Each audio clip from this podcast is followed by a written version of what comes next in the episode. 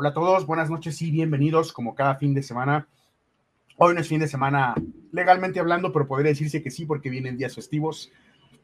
Pero bueno, la cuestión es bienvenidos a la navaja de Hitchens, donde cada semana vamos a rasurar todo aquello que la gente suele afirmar sin evidencias. Y para el tema de hoy me acompañan, como todas las semanas, Armando Skitrowski y Alan de la Garza, mis endemoniados compañeros de labor. ¿Cómo están el día de hoy? Mamalón, bien. Mamalón. Todo bien. Yo aquí desentonando con mi camiseta blanca. No sé por qué siempre uso mis camisetas negras, así de. como negra ah. tengo el alma. Y no soy masón. Que pues, Alan, si ya te estaba diciendo el otro día que no te desentones, brother, pero ahí andas haciéndolo de todas formas. Ya sé, chingada. Pero bueno, ni pedo. Para la próxima no te desentones, brother. Ah, ajá, ajá. Sí, sí entendí, sí entendí. Oigan, yo quiero contar. La primera frase de Armando, una, un albur, güey. O sea, esto. De eso se trata la navaja de Hitchens. Exacto. De hecho, voy a inaugurar este episodio. Como Diosito manda. Que de hecho, esta campana, déjenme contarles que tiene poderes. Poderes místicos, poderes sagrados. Es una campana de templo, como pueden apreciar. Tiene poleles. Tiene, poleles. Exacto. Ayer estábamos en Entrepierna de Dios y teníamos la presencia de una creadora de contenido que recién va empezando. Se llama Roxy, por cierto, un saludazo. Y vayan a seguirla en Instagram y TikTok, la encuentran como Atea Impura. Bueno, resulta que ella de repente tenía algunos problemas con su conexión y me agarré sonando mi campanita diciéndole a los malos espíritus que se vayan. Se fue Roxy. Entonces dije, mierda, creo que me salió contraproducente. la expulsé como mal espíritu, no puede ser. De hecho, voy a subir ese fragmento después a, yo creo que a mi Instagram. mandamos de hecho, Roxy, tengo que, tengo que, escuchar tus audios que se me olvidó. Este, bueno, es que eh, estos días han sido bastante eh, apretados para mí, pero bueno. Ahora sí, iba a hablar Julián, no sé. Nada, pues que para arrancar le mandamos un saludo a nuestros Patreons que están siempre aquí con nosotros. Eh, todos ellos nombraré a los que recuerdo, Camilo, eh, Francisco. Sergio, Francisco, eh, Don Nacho, claro, Don Nacho Amigazo, y a quienes están presentes actualmente en este momento en la transmisión, Astrid, Heimdall, todos un saludo. Si alguien se me pasó, no es a propósito, no, alcanzo a ver la pantalla. Nochecitos, YouTube Strike. Cuatro este, dioptrías y uso lentes para. Ripadre, el Ripadre también es. El Ripadre, claro, también, también un saludo a Strike. Sí, sí, sí. Este, ah, y, de hecho, esto, aprovechando que, dice que está aquí este Julián hablando sobre, pues, asolando los Patreons, también ya pueden ser miembros del canal. si se les hace más fácil, si se les hace más fácil ser miembros eh, del canal que, ser miembros de Patreon, adelante. Van a tener los, van a tener eh, beneficios similares a los de Patreon, sí, que va a ser contenido eh, exclusivo, videos que nosotros grabamos para, para ellos vamos a darles acceso, obviamente, para que ustedes puedan también, también ver este tipo de contenido. Entonces, claro, eh, van a poder, van a poder poner, eh, poner este, incluso hasta es mejor, ¿eh? Les voy a decir una cosa, hasta cierto punto es mejor porque en el chat pueden, pueden comentar con las insignias de la navaja de Hitchens, pueden subir de nivel, pueden tener algunos beneficios, entonces, si quieren se pueden volver Super Saiyajin. Se pueden volver Super Saiyajines aquí, se pueden hacer Hitchens VIP, como lo tenemos ahí el nivel que es el máximo, entonces, si lo quieren hacer, eh, nos pueden apoyar en ese, en ese punto. O sea, pueden volverse lo que le falta a Ricardo Ponce. Vuélvanse miembros. Por cierto, que chingue a su madre Ricardo Ponce. Como decía Barragán, bendita seas, te mando un saludo, alias el balón. Ya, lo puedo decir públicamente porque yo tuve esa práctica con ella, pero sí. Este, como dice ella que me pegó este insulto, chingas a tu madre cada que respires, Ricardo Ponce. El tema de hoy, que viene a ser bastante interesante, para todas las personas que han leído la Biblia, ya sea completa o por partes, eh, habrán notado que existen ciertos trends en los cuales se hace apología al incesto, ya sea para poblar la tierra por primera vez, para repoblar la tierra después de una catástrofe, y en general el tema... En cualquier otra situación también. del Viejo Testamento. Sí, sí, sí, nada, porque el papá está pedo o cualquier cosa así, ¿no? O porque es el padre de la fe. Sí, sí, sí. El Viejo Testamento, y, aquí quiero hacer varias aportaciones, está lleno de incesto. Em, seriamente hablando, conocer lo que dice la Biblia es cultura, conocerlo está bien, interpretarlo está, está bien, ¿no? Defenderla y querer interpretarla a conveniencia ya es deshonestidad hay una página por ahí, es ser pendejo también, hay una página llamada Culturizando que hace una pueril defensa del incesto bíblico eh, de maneras que vamos a ver más adelante. ¿no? Güey, tenía mucho que no, tenía mucho que no escuchaba la palabra pueril, güey. No mames. Qué buena. Es que así como pueden escucharnos decir las groserías más bajas como catador de smegma, también pueden escucharnos decir palabras cultas porque es la forma normal de hablar, ¿no? Como lo, explicamos en el episodio sobre las groserías. Podemos decir las groserías que queramos porque sabemos manejar el lenguaje, no porque hay una carencia de lenguaje precisamente. Y bueno, eh, ellos tienen una sección en esta página de Culturizando que se llama Leer para Creer. Así se llama la sección. Significaría entonces que el lector es solamente un animal o máquina. Ya desde ahí, güey, ya desde ahí, ya valió verga. Sin capacidad de análisis, ni sentido crítico, ni comprensión lectora, ¿no? Si a pesar de leer sigue creyendo el lector, hay algo malo en el pensamiento crítico y las facultades de análisis del lector. Lectores así que abundan en el sentido de, de la palabra más básico en los libros de Coelho, Jodorowsky y otros de estos pendejos. Pero bueno, eh, el título de, un artículo en particular que empleé para burlarme de ellos y para darle forma a este episodio se llama ¿Qué dice la Biblia respecto al incesto? Era aprobado y el autor se llama Davis, así como suena D-E-I-V-I-S, Davis González. No estoy burlando de su nombre. No, así se escribe Davis, no es, no es como el de Digimon. Ese sí es Davis. No, no, porque tengo un nombre culero quiere decir que sea un autor culero, no estoy haciendo una correlación, pero pareciera que existe. Ahora, antes de entrar en materia, estaba buscando memes para, para hacer la, la intro, la, la, la, la publicación en Instagram para, para promocionar el episodio y encontré un montón de memes. Quiero que nos expliques, Alan, por qué se le tira tanto a Monterrey. Güey, ¿yo por qué, cabrón? Porque Monterrey. Saca, espérate, sacas que yo fui, yo fui el último que, que, que, supe sobre este meme, güey. O sea, yo. ¿Pero por qué? ¿Por qué se usa a Monterrey como referencia internacional del incesto? No entiendo. A ver, ¿por qué se a sus primas, brother? Hay una razón. Ahora, aquí José Antonio puso, es que pusimos una, una miniatura que dice a la prima se le rima y a la, y a la hermana se, me, se le encama. Se le encama. no, gracias, mire, gracias, mire. Ah, sí lo hizo. A huevo, mire, bendito seas. Sí, lo hizo, sí lo hizo.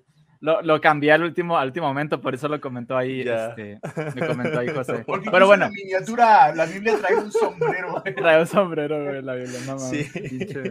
Pero bueno, ya.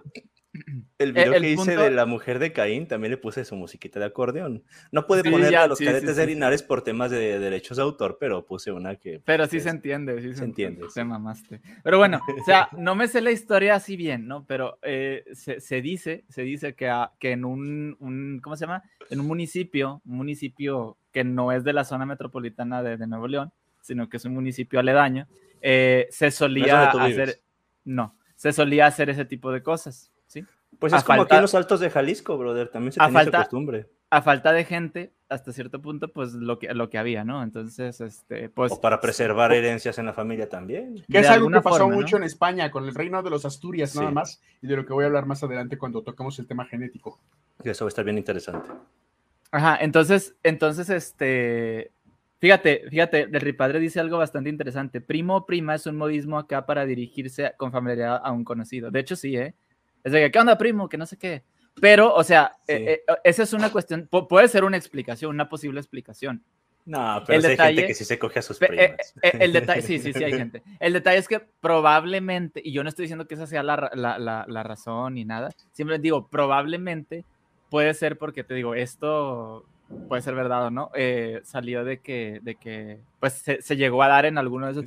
Es, como, por ejemplo, también está el, ah, tema de que se da, se da, brother. Porque no, no, no, no, no, me refiero que, que se dé así mucho que fuera como fenómeno global, dices tú en ese, en ese punto, exactamente. Es como, por ejemplo, dicen que, que los, los, del, los del norte, los, de también los, los de Monterrey somos bien codos. Ay. Pero no es porque seamos codos, tiene una historia totalmente distinta que o que son white chickens también, o sea, también se dice mucho eso. Se, se dice que, bueno, sí, pues de aquí pues aquí está San Pedro Garza García, que es un, es el, es el, es el municipio de, creo que más caro de toda Latinoamérica, güey, o sea. Ahora te voy a decir una cosa, yo entendería eso de lo de las primas, porque hay gente como Samuel García, entonces este, probablemente ahí pasó algo, ¿saben? Güey, sí, güey, sí. Eh, el, punto es, el punto es que, eh, obviamente, pues hay muchas razones, como les digo yo, eh, puede ser el modismo de la palabra, puede decir, sí, o sea, fíjate, decir pariente. ¿Qué onda pariente? Es que decir pariente aquí, decir primo, este, es así como decir, ahorita no se hace mucho, pero por ejemplo, en, en los ranchos sí se, se, se, usaba bastante fuerte eso. De hecho, los que tienen ese tipo, ese tipo modismo, ese tipo de, de, de lenguaje, son gente más como de rancho, más así como que sí. los, los que tienen el acento más, ¿cómo se le dice? Más regio. Yo, más por marcado. ejemplo, yo no, yo no uso... Huerco. Yo, yo, no uso ese, ese tipo de, de, de, lenguaje porque yo ni siquiera tengo ese acento, güey. O sea, no, no tengo un acento de, de Tú no provienes de las primas. Yo no provengo de las primas, güey. De hecho, yo no tengo el acento de Monterrey. No sé por qué chingados. Yo soy de aquí. Aquí nací. Toda mi vida he estado aquí. Pero no sé, así pasa. Nada más lo que sí tienes es el con madre. El acento del norte. ¿Sí se me nota? Un poquito. No, no es. Pero no es muy marcado. No tan marcado, pero sí. No, yo, yo, creo que, yo por lo que de repente noto que tu acento es de allí es porque tú sí usas mucho el con madre o de repente dices sacas o de repente qué otra palabra usas Bueno, que sí, es muy, sí, sí. muy particular tuya, no me acuerdo, pero sí tienes Ahorita tus- te acuerdas, tus- ahorita tus te palabras, acuerdas. Sí. Sí, este, a huevo, o sea, yo, yo uso mucho de que a huevo, güey, yo no A sé. huevo se usa así. mucho en la Ese ciudad también, todo en, el- en ¿También? Guadalajara, sí, sí. Aquí en Bueno, en Guadalajara la Ciudad de México se, se- se usa mucho. El agua- Entrando en ah, materia con el tema del, del incesto, estaba leyendo Las primas. varios estudios, ¿no? Para, para que toquemos también la parte genética, que es importante. Sí, Y por qué es que la parte genética hunde completamente los relatos bíblicos. a huevo. Y porque es que el, eh, del diluvio. y de paso, Mm. porque es que el filopalomo se mete un palo en el culo cada vez que defiende esas pendejadas, porque Claro, claro. Ay, no mames, ¿cómo, cómo, ¿cómo puede ser que alguien con un presunto doctorado, porque vamos a decirlo así por lo de presunto pito chico, Claro, claro, claro. este, ¿cómo es que alguien así puede defender algo tan indefendible, incluso citando artículos científicos que uno, él piensa que uno no los va a leer, ¿sabes? Y cuando lo lees dices, cabrón, este artículo te está dando en la madre en lo que tú supuestamente Exactamente. defiendes". Un artículo de la revista Nature que estaba leyendo para comenzar con el episodio eh, hablaba sobre la situación y los casos de incesto, eh, particularmente en perros. Y se hizo un estudio para determinar que incluso en los perros causaba problemas genéticos. Pues Cuando las características-. Eh, sí, sí, sí, sí, el, el pitbull y varias razas. Dice el estudio que cuando las características genéticas de un perro no se combinan con las de un perro distinto a él, sino con alguien de su misma línea sanguínea, Sí. pueden surgir anomalías, defectos y en ocasiones incluso patologías como propensión al cáncer, problemas cognitivos, riesgo de mortalidad infantil, o sea, en cachorros, tiempo también. pobre longevidad, que es eso lo que dices, eh, vivir poco tiempo, problemas de fertilidad, problemas de aprendizaje, problemas de eh, malformaciones, retraso mental, debilitamiento del sistema inmunológico, aparición de trastornos tempranos a nivel genético, repetir Cristo vive o ser apologistas. Sí. Oye, eso, eso explicaría, ¿sabes qué? Hace pero muchísimo sentido, un chingo de sentido que el filopalomo defienda el incesto, brother. Que defiende el incesto porque probablemente proviene de ahí. Entonces él Claro, dice, güey, conmigo no se van a estar metiendo, ¿verdad? De mí no van a estar hablando, mental güey. Lo lleva a eso. No, yo Me mencionaba a los pug también. Sí. Mencionaba también a los pug porque son perros que no pueden respirar, brother. O sea, Ajá, sí. esa raza está hecha puro pinche incesto y ve, pobrecitos, aparte Carlos Vallarta habló de ellos una vez, cuando dice, pobre chingadera, nada más está pensando, por favor, ya mátame. Mátenme.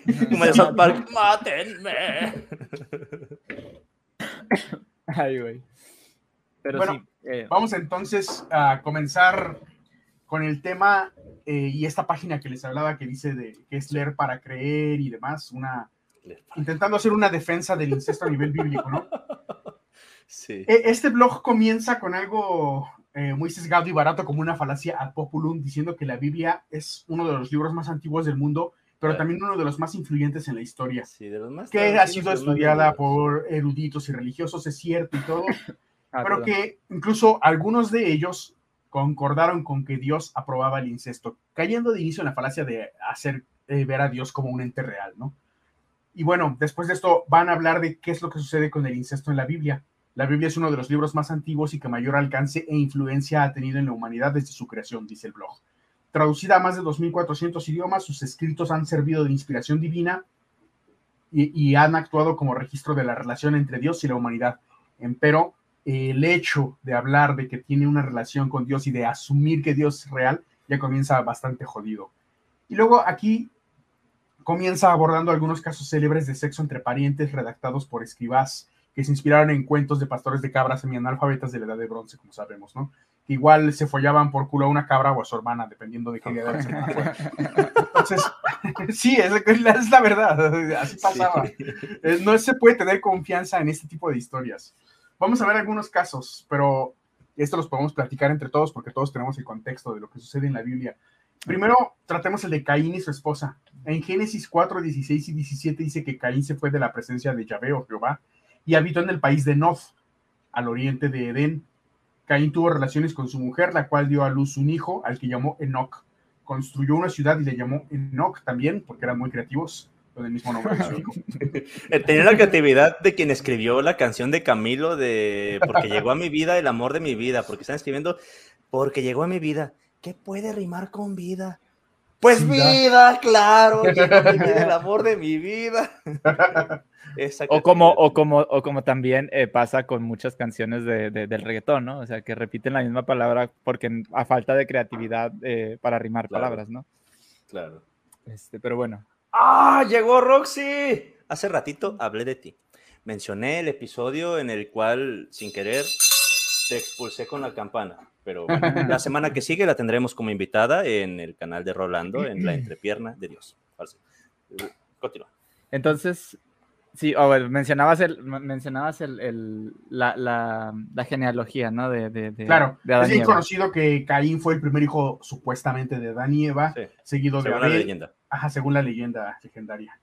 Y bueno, que Caín lo asesinó a Abel y demás, ¿no? Dios lo envía al oriente de Edén, donde se casa con una mujer que aparece además de la nada, porque la Biblia está tan mal redactada que de pronto lo expulsan y encuentran una mujer allá y, ah, me voy, a chingar esa vieja. de la nada aparece, o sea, no se sabe si es su hermana, su primo, qué, pero siguiendo la ideología en la, en la que está escrita la Biblia, tendría que ser familiar suya. Pero, o, él o los que lo escribieron, inclinando más por esta opción, eran tan pendejos que solamente lo escribieron así, sin ningún contexto. Peor que cañitas, ¿no? Sin contexto y se tragaron esa sin pretexto, ¿no? De hecho, te voy a decir una cosa. Este, hay unos escritos que no son bíblicos, esto no está en la Biblia, esto está en otra tradición. Se conoce como Seder Adorot. Y ahí está una enseñanza judía de, de un judaísmo rabínico donde Caín y Abel se casan con sus mellizas y de hecho te da los nombres de las mellizas. Caín se casa con su melliza Calmena y Abel se casa con su melliza Balbina. Melliza la que me pellizca. Güey, Armando, para, agregar. Ahorita mencionaste que el, la creatividad para rimar, me gustó el comentario de Apono, que, que no, no tiene que ver con, con rimar, pero dice, me acuerdo el, el, meme que decía, más que mi hermano, eres mi brother. Cierto, lo leí también. no, pero sí es. Los padres de Filopalomo son primos, tenía que decir Eso explicaría mucho, de hecho, te voy a decir una cosa, Filopalomo... Eh, Ahorita no sé por qué lo agarramos de bajada, bueno, sí sé, porque él defiende el incesto, pero ah, ese güey no es filopalomo, es felapalomos, porque le hace felaciones a los pinches palomos. Por eso es que tiene ahí esa, esa cosa rara aquí haciéndole mella en la cabeza. No, pero fíjate, pasa, pasa esto, que Génesis dice que Adán tuvo más hijos e hijas, o sea, a huevo tuvo que haber incesto porque... a pues, huevo. sí, o sí. Sí o sí, es que no hay, no hay forma, no hay manera de, que no la hubiera. O a sus hijas. O a su mamá. Vete a la verga. No, de hecho, este, ves que están dos tradiciones orales, la, la yavista y la eloísta, contenidas ahí en esos capítulos de Génesis. Pero pues como dices tú, era gente que no sabía cómo funcionaba el pinche mundo. O sea, son, son relatos origen que simplemente la gente se inventaba para tratar de explicar de algún modo. Todo lo que no entendía. De dónde venían. que era prácticamente todo. sí. Prácticamente. Más adelante Génesis narra otra situación de incesto entre Nahor y Mika. Podrán notar, y lo van a ir notando con el avance del episodio, que únicamente las personas que cometían incesto tenían nombres culerísimos. Pero estas dos se llaman Nahor y Mika. es que era bien naco, por eso era Nahor. Sí, sí, sí, sí, Nahor, Nahor, Nahor. Génesis 20, 26 a 29 dice, Tare a los 70 años fue padre de Abraham, de Nahor y de Arán. Esta es la descendencia de Tare. Tare fue padre de Abraham, de Nahor y de Arán, o sea, lo repite. Arán fue padre de Lot. Arán murió en Ur de Caldea, su tierra natal, antes de que su padre Tare, Abraham y Nahor se casaron. La esposa de Abraham se llamaba Sarai y la de Nahor, Milca, hija de Arán, que era padre de Milca y Gisca. O sea, si pueden notar, hay una relación familiar, ¿no? Para que se entienda mejor, Milca era hija de Arán, esta última se casó con Nahor, hermano de Arán, o sea, su tío. Sí. No mames. Luego viene otro caso bastante interesante y este porque lo hemos usado de ejemplo varias veces por lo nefasto que es. Es el de Lot y sus hijas. Verga. La, la historia de Lot que viene en Génesis 19, 31, 36. Ay, güey. Para poder procrear, entonces dijo la hija mayor a la menor, nuestro padre está viejo y no ha quedado ni un hombre siquiera en esta región que pueda unirse a nosotras como se hace en todo el mundo. O sea, traducción, queremos coger y todo el mundo está cogiendo afuera, pero no tenemos con quién. Ven y embraguémoslo con vino y acostémonos con él. O sea, vamos a poner pedo a nuestro padre. Y Hay vamos una cosa, hay una cosa, güey. No, y, y- viene algo aquí. O sea, a ver, Ay, yo, yo aquí corríjanme si estoy mal porque yo no, yo no, eh, para, para las borracheras no, no tengo yo experiencia. Ah, pero- Ya sé. Hay una cosa, Ay, güey. se, se, por ahí, por ahí escuché, por ahí escuché que cuando uno está muy pedo al, al, al- pedo. punto, al punto de, de- de que no tienes capacidad ni siquiera para saber lo que haces, A que no te Sí. acuerdes. no tiene, o sea, tu cuerpo No no, se te responde, para. no responde ni siquiera para que se te pare el pito. Entonces, Exactamente. Entonces, exactamente. Entonces aquí, aquí la excusa es, Se pone más es, turbio. es que me empedaron, yo no sabía. pone No, güey, no, güey. O sea, tú alguien está estabas- mintiendo de las dos, alguien de las dos partes está mintiendo. O los tres están mintiendo a la verga, o sea. Sí. El punto es, el punto es que según empedaron al papá y el papá se hizo pendejo por Siéntense, no sé, ¿no? mis hijas. eh. O sea, porque, lle- porque llegaron, llegaron, llegaron al, al- al punto de las dos coger con el papá. Sí, sí, Ay, sí. fue eh, un trío allá todo Brazers. Fue un trío, creo que fue una por una, ¿no? Fue una por una, porque Fue una dijo, por ya acabé yo, ahora la siguiente vez ve tú y el papá dice, premio doble. Güey. No, Bueno, pero de- de hecho, Entonces, te entonces te digo, cosa. eh, al, al punto de la inconsciencia de que tú ya estás todo pendejo así, no se no te va a parar, para. No se te va a parar. Entonces, ¿qué pasa, güey? Aquí, aquí hay un, o sea, e- es- lo podemos tomar, lo podemos tomar a lo mejor así como, como un cuento como es así. El detalle Sí. es, como siempre lo digo, cuando ponemos ejemplos de este tipo, no es porque Ay, nosotros creamos que eso fue real. No. El, el- el- el- lo que pasa es que hay gente que sí cree que es real este tipo de cosas, güey. y que además lo defiende. Y lo lo defienden, brother. Sí. No fue solo hecho- una vez, no fue solamente ese evento. Según la Biblia, al día siguiente Hola, dijo la Pau. mayor a la menor. Ya sabes que me acosté Ajá. anoche con mi padre, pues sí, pendeja, yo estaba contigo, fue un pinche trío. O sea, lo Yo te todos, vi. Te me vi, te, toqué mientras lo hacías. O sea, o sea, te la estaba o sea, chupando. Güey, es que llega, o sea, el- la borrachera hasta cierto punto te, te, te pone en un grado de inconsciencia y de que no te, puedes, no, no te puedes mover como normalmente, pero Verga. tienes un, o sea, aunque no te acuerdes de todo, hay un, hay un punto en el, que, en el que sí puedes hasta cierto punto tener una- un grado de conciencia, por decirlo así. Vean lo que dice Juan Heimdall en el comentario. Él está certificando como alcohólico que efectivamente Sí, que como alcohólico declarado y diagnosticado no se te para. Definitivamente tienes toda la razón. Es algo que puede llegar a Ar- pasar. Armando, no te escuchas. Se, se te fue el audio, Armando.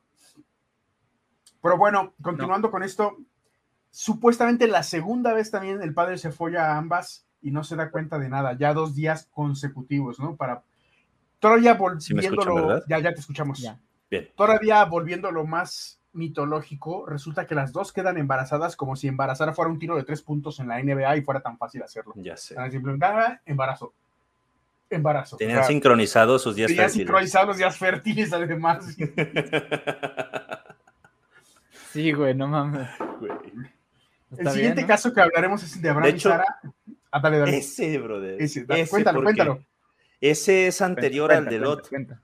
Porque resulta que Lot era sobrino de Abraham, pero Abraham era el padre de la fe. Tú puedes decir de Lot todavía, ah, pues mira, de ahí salieron Amón y Moab, los pueblos que eran Amón, Amar. enemigos de Israel, son los malos, por eso tienen ese, or- ese origen tan, tan bochornoso. Pero ¿qué crees? El origen del pueblo de Israel no es tan diferente. Del pueblo bueno de Dios que escogió Dios para traer la salvación. Me sonó AMLO eso, Exacto. el pueblo bueno. pueblo bueno. Resulta ser que Abraham se la metía a su hermana, porque era su hermana, eran medios hermanos.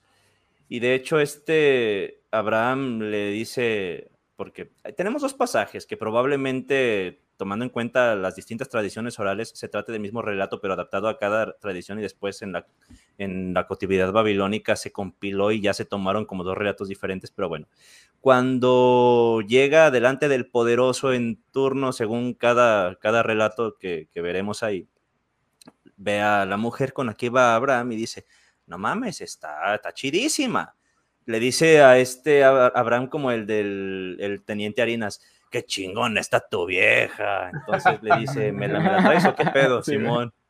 Y este Abraham, es que es mi hermana. Digo que es mi hermana para que no me maten y al rato, oye cabrón, se me apareció Diosito a ponerme un cagadón porque pues me llevé a dormir a tu vieja, que está bien chida. Ay, pues que a decir verdad, sí es mi hermana, pero también es mi esposa. Chingas a tu madre.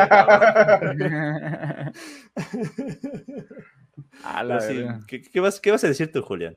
Yo iba a contar esa parte precisamente de Génesis 20, 12 y 13, donde... Ah, espérate, espérate, se nos ah. muere. Se, te fue el, aire. donde Abraham le pide... Mira, mira si será... sino alcohol casi, durante las casi te atragantas con el agüita de piña, güey. Recuerda este momento en el que casi me mato yo aquí en directo tomando un puto té. Por eso debes de beber alcohol, no té durante las grabaciones. Debo beber alcohol, sí. Ahorita bebo alcohol. Bueno, continúa. Ok, sí, solamente hablando en ese punto particular, quería tocar el tema de que Abraham decía, tú me harás el favor de decir en cualquier lugar donde lleguemos que soy tu hermano, por esa supuesta protección, pero que resultaba que sí eran hermanos, ¿no? Sí. A ver, espera. Perdón, me distraje, güey. perdón, perdón. ¿Quiénes eran hermanos? Sorry. Abraham y Sara. Estaba compartiendo el directo, ¿no? Bien, continuando, hay otra, otro caso de incesto que vamos a tocar y de nombres culeros. Creo que podría llamarse incesto y nombres culeros el tema del episodio. Amirán Amirán es como el nombre de Am Libros o un pendejo así, ¿no? Güey, era Am Libros diciéndole a Lalan, ¿por qué nos abandonaste? Hijo de tu puta madre, tú no eras testigo de Jehová. Güey, pero me estuvieron chidos los comentarios que le pusieron, güey, ni te topa de que por tu culpa, güey. chile, güey. gente así, imagínate en tu congregación. Eso yo fue lo que le dije. Te vas, a la, te, vas, güey, ahí nomás. Amirán y Yoquebed eran hijos de eh, en Éxodo 16, 19 y 20, Jochebed, ¿verdad? Era Jochebed. Hijos de Merari, Mahli y Musi. Estos son los descendientes de Levi según sus familias. Amirán se casó con su tía Jochebed, la cual le dio dos hijos, Aarón y Moisés. Amirán vivió 137 años. Es como Zeus cogiendo con su tía Nemósina y teniendo a las, a las musas. es importante destacar además que este Moisés del que hablan aquí es el mismo Moisés mitológico eh, al cual le, le, dio Dios supuestamente los diez mandamientos, ¿no?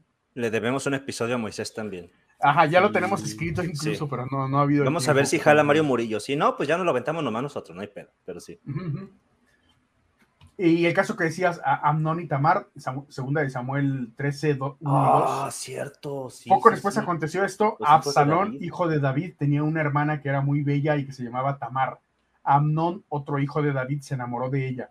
Amnón se atormentaba de tal forma que hasta enfermó pensando en su media hermana Tamar. Esta era virgen y Amnón no veía cómo podía hacer algo con ella. Después en segunda de Samuel 13, 8 a 14 dice, Tamar fue a casa de su hermano Amnón que estaba en cama, preparó la masa, la sobó, la masa, bueno, no sé, ah, se la sobó. Se la sobó. se la sobó y ante la vista de él unos pastelillos que puso a cocer Tomó después la sartén y la vació delante de él, pero él no quiso comer, sino que dijo, que salgan todos afuera. Y salieron todos. Amnón dijo entonces a Tamar, trae la comida a la pieza para que la reciba de tus manos. Tamar tomó los pastelillos que había preparado y se los llevó a su hermano Amnón a su pieza. Cuando ella se los... aparte recordando que en ese entonces las habitaciones, piezas y demás estaban separadas por cortinas nada más. No es como que fuera una casa bien establecida. Pero bueno, Tamar tomó los pastelillos que había preparado y se los llevó a su hermano Amnón a su pieza. Cuando ella se los presentó, la agarró y le dijo, hermana mía, ven a acostarte conmigo. Pero ella le respondió, no, hermano mío, no me tomes a la fuerza, pues no se actúa así en Israel. No me imagino, falta. Me, imagino, no hermano, no hermano, y con las, no hermano. y el otro picándole las costillas, brother. Te voy, te voy, a tocar la jalea. Te voy a tocar la jalea. Te voy a picar las costillas. Y luego todavía ella, ella le propone, no me tomes por la fuerza, cabrón, no me cojas a fuerza, mejor habla con el rey que no se negará a darme a ti. Es como, es broma, pero si quieren no es broma. Sí, sí, sí, sí, sí. Le está diciendo básicamente, para eso son, pero se piden. De todas formas, a este güey le valió madre si se la cogió. Sí. En el momento. Absalón fue el primero en enterarse de lo sucedido. Posteriormente, el rey David lo supo también, pero decidió no hacer absolutamente nada al respecto, pues Amnón era su hijo preferido por ser el mayor. ¿Te fijas, brother, que... Acordeones en el fondo. Sí, acordeón. no, Mira. Ah, güey, no me gusta esa música, entonces no hay pedo. Oigan, quien haya leído esos, esos relatos y quien haya escuchado predicaciones sobre esos pasajes en sus iglesias, nada más quiero hacerles notar cabroncísimamente que siempre se fijan en cualquier otra cosa que, para señalar como pecado, pero jamás, jamás, jamás, jamás, jamás, jamás se habla de que esto era pinche incesto. O sea, porque no, obviamente. todo aquello de lo que recriminaban a Amnón y por lo que también después recriminaron a Absalón y por lo que se le recrimina a David, son todo menos ese punto del pinche incesto, brother. Aún a pesar, a pesar de que en Levítico, a pesar de que en Levítico claramente hay, hay leyes que dicen que no te cojas a tu hermana, aunque todos se cojan a sus hermanas ahí. Comentario rápido, nos dice eh, Juanjo Barrio Viejo, hola de Argentina. Saludos allá a la tierra del Diego. Saludos. Dice One More Day, también este, manda saludos. ¿Cómo estás? Eh, buenas, ¿cómo estás, Sierra? Y, y ya, ¿no? Bueno, X. Continuando, este mismo blog eh, que trae estos ejemplos y que trata de justificarlos, tanto el blog como las fuentes en las que se basa, cometen el terrible error de justificar el actuar de estos analfabetas de la edad de bronce. Es una especie de relativismo cultural, pero a la derecha, tendiendo a la derecha. Y me refiero que existe el relativismo cultural hacia la izquierda y es muy famoso, ¿no? No todas las culturas son iguales, como lo hizo Paul Joseph Watson, ni desde el punto de vista progresista de la izquierda que ahora pretende justificar actos abominables de terrorismo, esclavitud sexual y demás por parte de ciertos pueblos del Medio Oriente, ni el relativismo cultural de los creyentes religiosos de derecha, porque los creyentes siempre, siempre, siempre son de derecha. Que hacia ver, de alguna forma trata de hacer ver lo bueno de estas culturas por ser supuestamente palabra de su pendejo Dios, que no tiene absolutamente nada que ver. Hay una especie de relativismo cultural hacia ambos lados, ¿no? Y en todo caso es importante eh, demostrar por qué es que no es correcto esto. ¿Qué es lo que dice este blog supuestamente citando a Dios y, citando a la religión? Si Dios permitía el incesto. Vean la cantidad de mamás que vamos a ver. Con el inicio de la ¿Literales? Eh, puede, puede ser. Hay mamás literales, ¿no? Dios permitía el incesto, pregunta el blog, y responden ellos mismos. Con el inicio de la humanidad, Adán y Eva tenían la tarea de multiplicarse y poblar la tierra. Por ende, podría concluirse que Dios estaba de acuerdo con las relaciones incestuosas. Sin embargo, esto no es así, puesto que en Levítico 18, 6 a 18, Dios ordena en contra de ellas y en Levítico 20, 11, 12, 14, 17 y 20 aclara cuáles serían los castigos para aquellas personas que cometieran el pecado de esta actividad. Las leyes del incesto fueron otorgadas por Dios a Moisés. Todo acto incestuoso antes de la existencia de estas leyes será permitido con el objetivo de poblar el planeta puesto que en los primeros días de la humanidad la posibilidad de obtener, escuchen esta pendejada, la posibilidad de obtener anormalidades genéticas no era un riesgo, debido ah, al hecho de que el código genético humano estaba relativamente libre de defectos y los seres humanos eran mucho más fuertes físicamente. De hecho, fuente. sí, fuente Mis cojones. un libro que no existe que se llama El registro fósil vale verga, me salió la idea del culo y soy cristiano.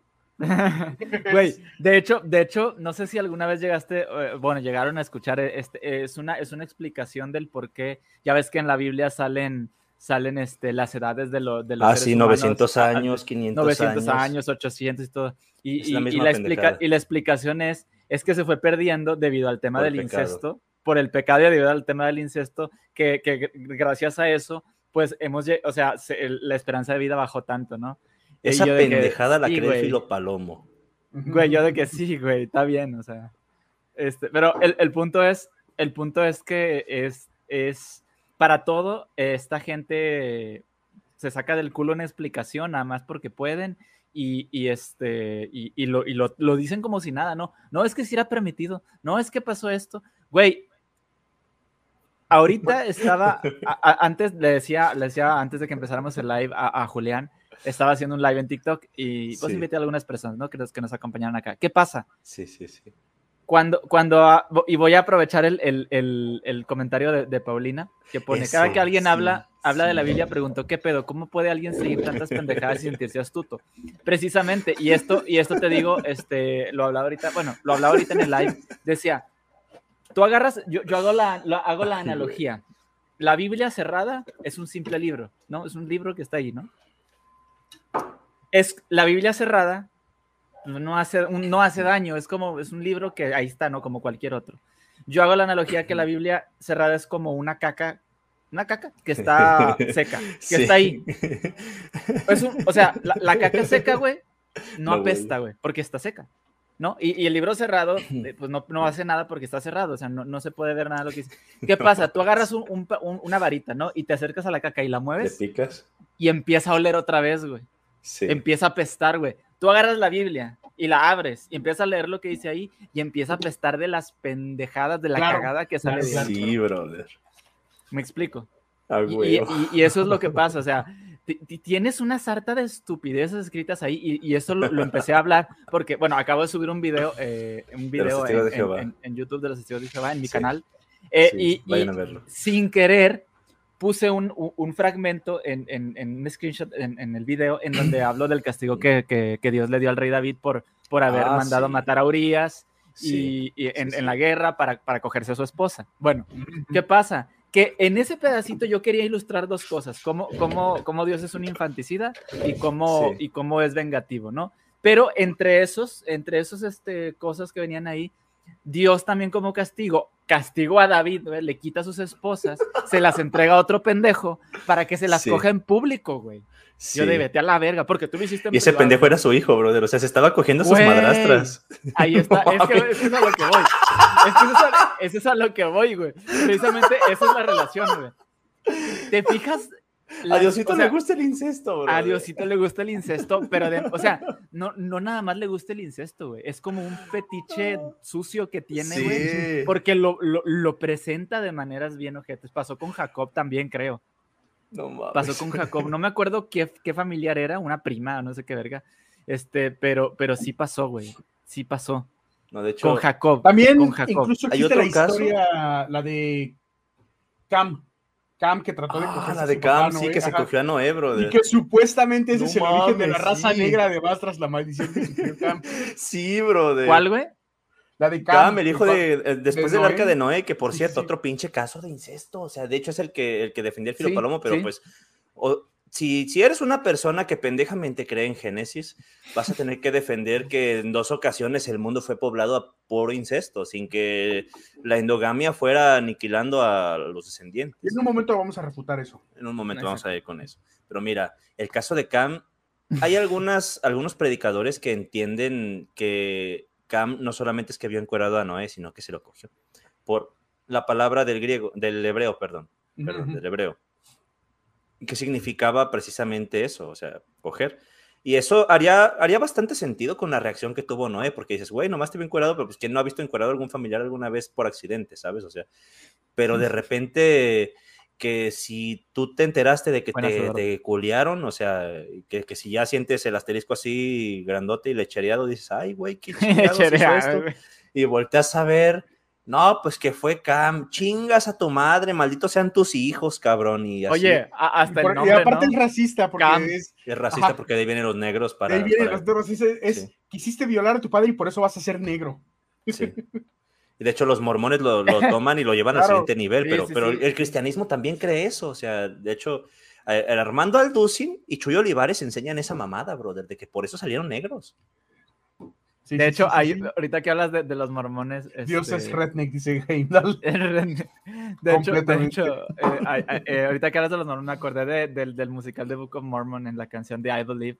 En una parte dice: uh, That in 1978, God changed his mind about black people. Dice así. o sea, porque ya ves que los, los mormones tienen un tinte racista bien cabrón, cabroncísimo. Y, ahí ellos, ellos tratan de, de, hasta cierto punto justificar que no son racistas eh, de muchas maneras muy estúpidas. No soy racista, solo pienso que los negros son inferiores. No soy racista, mira, mira, tengo un negrito acompañándome, no soy racista. No soy racista, solo pienso que tu color de piel se debe al pecado de tus ancestros. Es como de aquellos que dicen, no soy homofóbico, solamente pienso que la única orientación sexual válida y perfecta y correcta es la heterosexual. Güey, o sea, güey, yo no soy homofóbico, hasta tengo amigos homosexuales. amigos gay. Es más, hasta los tolero, brother. hasta le regalé una flor a uno en la mesa de trabajo porque no había quien dársela. No soy, no soy homofóbico, si hasta soy gay de closet. Vayan a ver el episodio que tenemos con Cuitulo sobre eso, está buenísimo también. No, no, bueno, ya, perdón. Es sacerdote católico. No soy homofóbico, si hasta me cojo niños hombres. es la realidad. Y son los primeros que se ponen en contra de, eso, güey. O sea, sí, es donde está la red de pedofilia más grande, güey. Y más conocida, ¿no? Esta parte de lo que dice supuestamente este blog lleno de pendejadas, declara, eh, cita más bien a un pastor llamado Eduardo Gutiérrez. Antes de, decir lo que cita este pastor, bien, Eduardo Gutiérrez, prepárate para valer verga porque vamos a refutar desde la ciencia. Te vamos a meter la campanita por el este, este pastor es, dice... Vas a valer lo que no tiene Ponce. es importante distinguir entre las relaciones incestuosas antes de que Dios ordene contra de ellas y el incesto que ocurrió después de que los mandamientos de Dios fueron revelados. O sea, antes los humanos eran como animales pendejos que no sabían qué hacer, Hasta que Dios ordenó contra esto, no fue incesto. Se estaba casando con un pariente cercano. Es innegable que Dios después dicen que la moral siempre fue la misma, ¿eh? Ajá, sí, sí, sí, sí. Y dice, es innegable que Dios permitió el incesto en los primeros siglos de la humanidad. Como Adán y Eva eran los únicos dos seres humanos en la tierra, sus hijos e hijas no tenían más remedio que casarse y reproducirse con sus hermanos y parientes cercanos. La segunda generación tuvo que casarse con sus primos. La genética no fue un problema en los primeros siglos de la humanidad y los matrimonios que se produjeron entre los hijos de Adán y Eva, Abraham y Sara y Amirán y Jochebed, no fueron búsquedas egoístas de gratificación sexual o abusos de autoridad. En consecuencia, esas relaciones no deben ser vistas como incestuosas, declaró en su blog el pastor Eduardo Gutiérrez. No mames.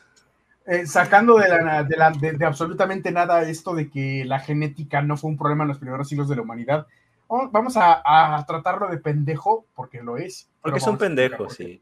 y todos los que lo siguen también son pendejos. Y los que siguen apologistas también. O sea, si tú estás suscrito al canal de algún apologista, todavía te la puedo pasar, pero si eres de los que les aplauden y de los que piensan que tienen buenos argumentos o que se te hace interesante lo que dice el Filopalomo respecto a la biología, eres un pendejo y serás un pendejo en tanto no puedas ver por qué es que estas cosas están mal.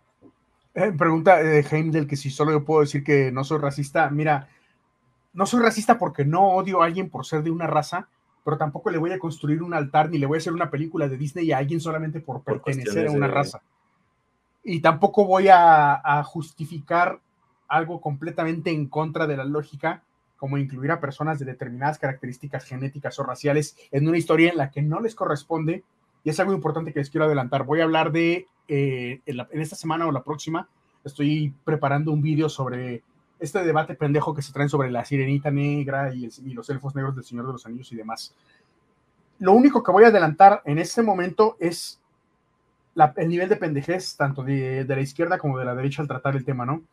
De unos por decir que no, es que hay que incluir a todas las razas porque si no, no, no hay representación y si no hay representación no es correcto y está mal que hay una película de puros hombres, una película de puros rubios, etcétera. Y también del otro lado que nos dice que pues es que no era la visión del autor, no es lo que el autor quería decir y todo. Creo que hay un contraste y es algo que voy a hacer un vídeo especial hablando de ello. Voy a tomar muy particularmente el, caso, eh, claro, el, caso de Tolkien y el Señor de los Anillos. el caso de Tolkien y el Señor de los Anillos es Ah, lo, que, lo que pasa con el personaje de South Park, Token, el, negrito, que básicamente, pues, eh. Token es, es una palabra que significa ficha en inglés. Sí, sí, Pero él, él, en South Park se llama Tolkien, precisamente como, como el del Señor de los Anillos. Sí, sí, sí. Pero todos le dicen Token. Y hay un capítulo en el que están, están Marsh se entera de que se llama Tolkien y va con todos, oigan, Tolkien no se llama Tolkien, se llama Tolkien, y todos ya lo sabían menos él, y él está bien agüitado porque sí pensaba que se llamaba Tolkien, o sea, se dice tokenismo a este fenómeno de meter al negrito solamente porque hay que meter a un negrito, pero es un personaje que su única función es ser el negro, ¿sabes? O sea, no, no, tiene, no tiene un desarrollo como personaje tal cual, sino que todo, absolutamente todo lo que tiene como personaje se lo debe a sus rasgos identitarios. Claro. Y eso es. Y pasa con las mujeres. Eso es algo que, juega en contra de la inclusión, precisamente. A ver, espérense tantito. Yo me sentí, yo me sentí identificado como, como mexicano moreno que soy. Sí, yo me sentí identificado cuando en Dragon Ball GT pusieron a Goku Prieto. Entonces, cállense. Es decir, wow, me sentí la cuestión de el mexicano realmente Strongs, brother, porque Bulma es mexicana. Vegeta no, no pues, es un Saiyajin, entonces no es mexicano, pero, pero es, es mexicano de cultura. no voy a adelantar mucho cómo manejar el tema, pero la cuestión va detrás de esto. Sabemos que en la humanidad existen personas de diferentes eh, características fenotípicas, negros, blancos, latinos, mestizos y demás, por las migraciones que ha habido eh, por la adaptación que ha habido al entorno y al clima en el cual eh, las, eh, las razas se van dando, razas por decirlo así, por no decir fenotipos y, y ahondar más, ¿no? Pero ese es el motivo por el cual existen y se debe particularmente a un solo factor, y ese factor es la evolución.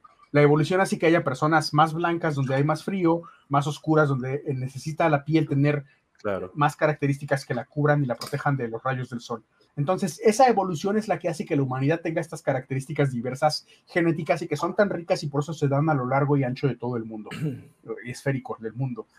Bien, en el caso del Señor de los Anillos estamos hablando de un mundo de fantasía en el cual los elfos y otras criaturas no son producto de la evolución, son producto de la creación. ¿Por qué? Porque es un mundo de fantasía. Como la Biblia. La creación de un dios llamado Eru Ilúvatar. Eru Ilúvatar es el creador de los elfos es un mundo de fantasía, es una creación. Como creación no requiere de la evolución. Como creación, él los puede crear como quiera y no necesita que se adapten genéticamente ni que adapten el color de su piel a las características del entorno. Además de que el entorno en la Tierra Media y en la zona en la que se desarrolla la historia del Señor de los Anillos y en la cual hay elfos, es una zona relativamente fría. Sí existen zonas cálidas, como el caso de los hombres de, de Casa Doom, donde son personas de piel oscura, ¿Por qué son de piel oscura? Porque son zonas más cálidas. ¿Qué es lo que pasa en el, caso del Señor de los Anillos? Estamos hablando de un relato completamente fantástico en el cual a través de la fantasía se habla de la creación y demás de especies.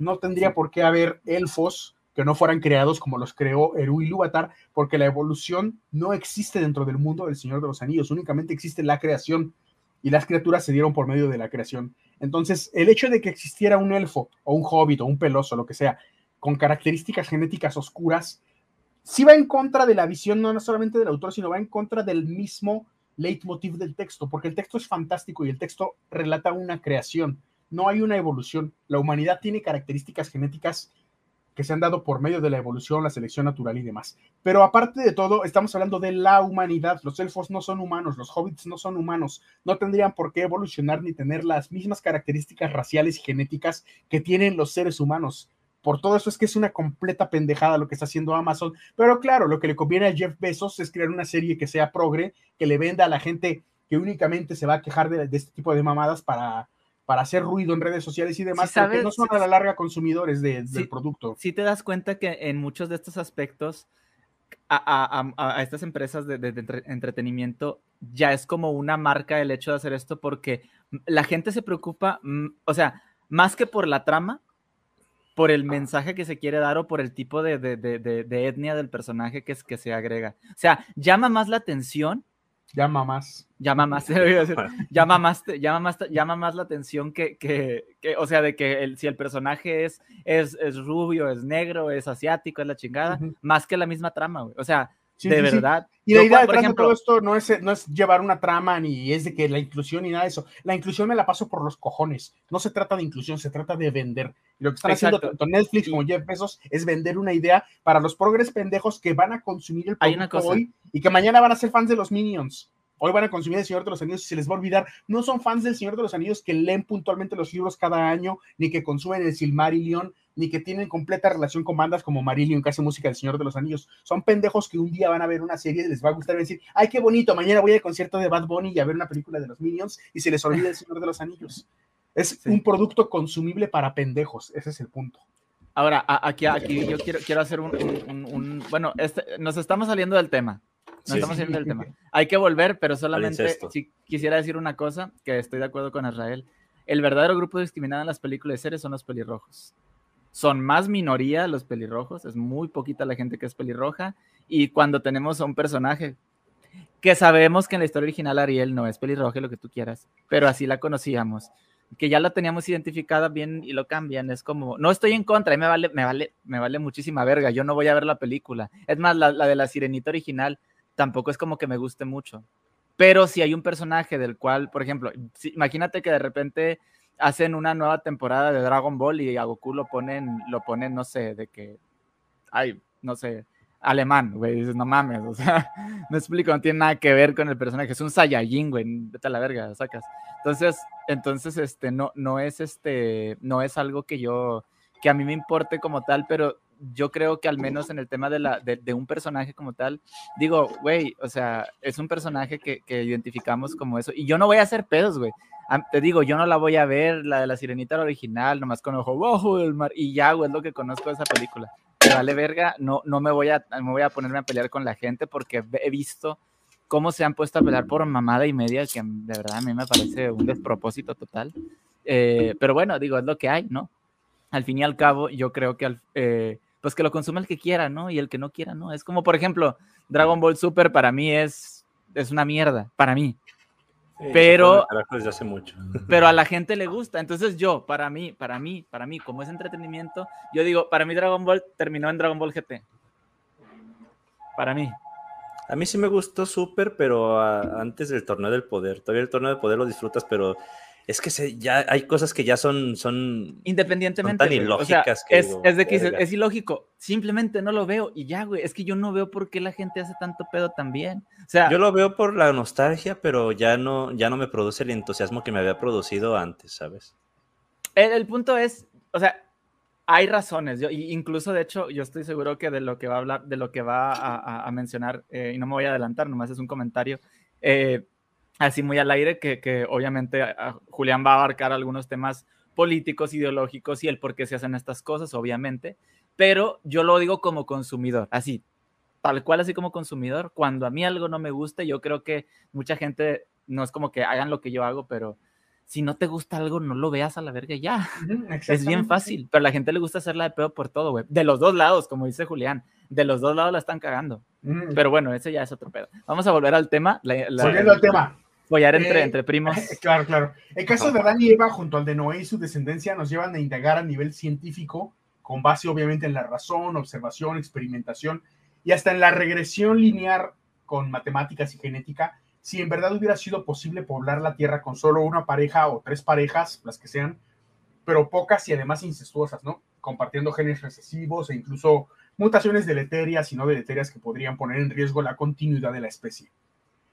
Existe de pronto una costumbre entre la comunidad científica, y es algo que quiero establecer como crítica a partir de ahora, de usar denominaciones bíblicas de la cultura popular para nombrar hallazgos.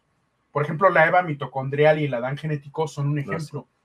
Eh, debe de ser una costumbre a erradicar por un motivo. Si bien los conceptos al ser explicados terminan de hundir los mitos cabreros de la edad de bronce, la gente común lo entiende al revés y usan esos errores para justificar sus creencias. Lo que pasó con la partícula de Dios también. Claro, que exactamente, es un muy buen ejemplo.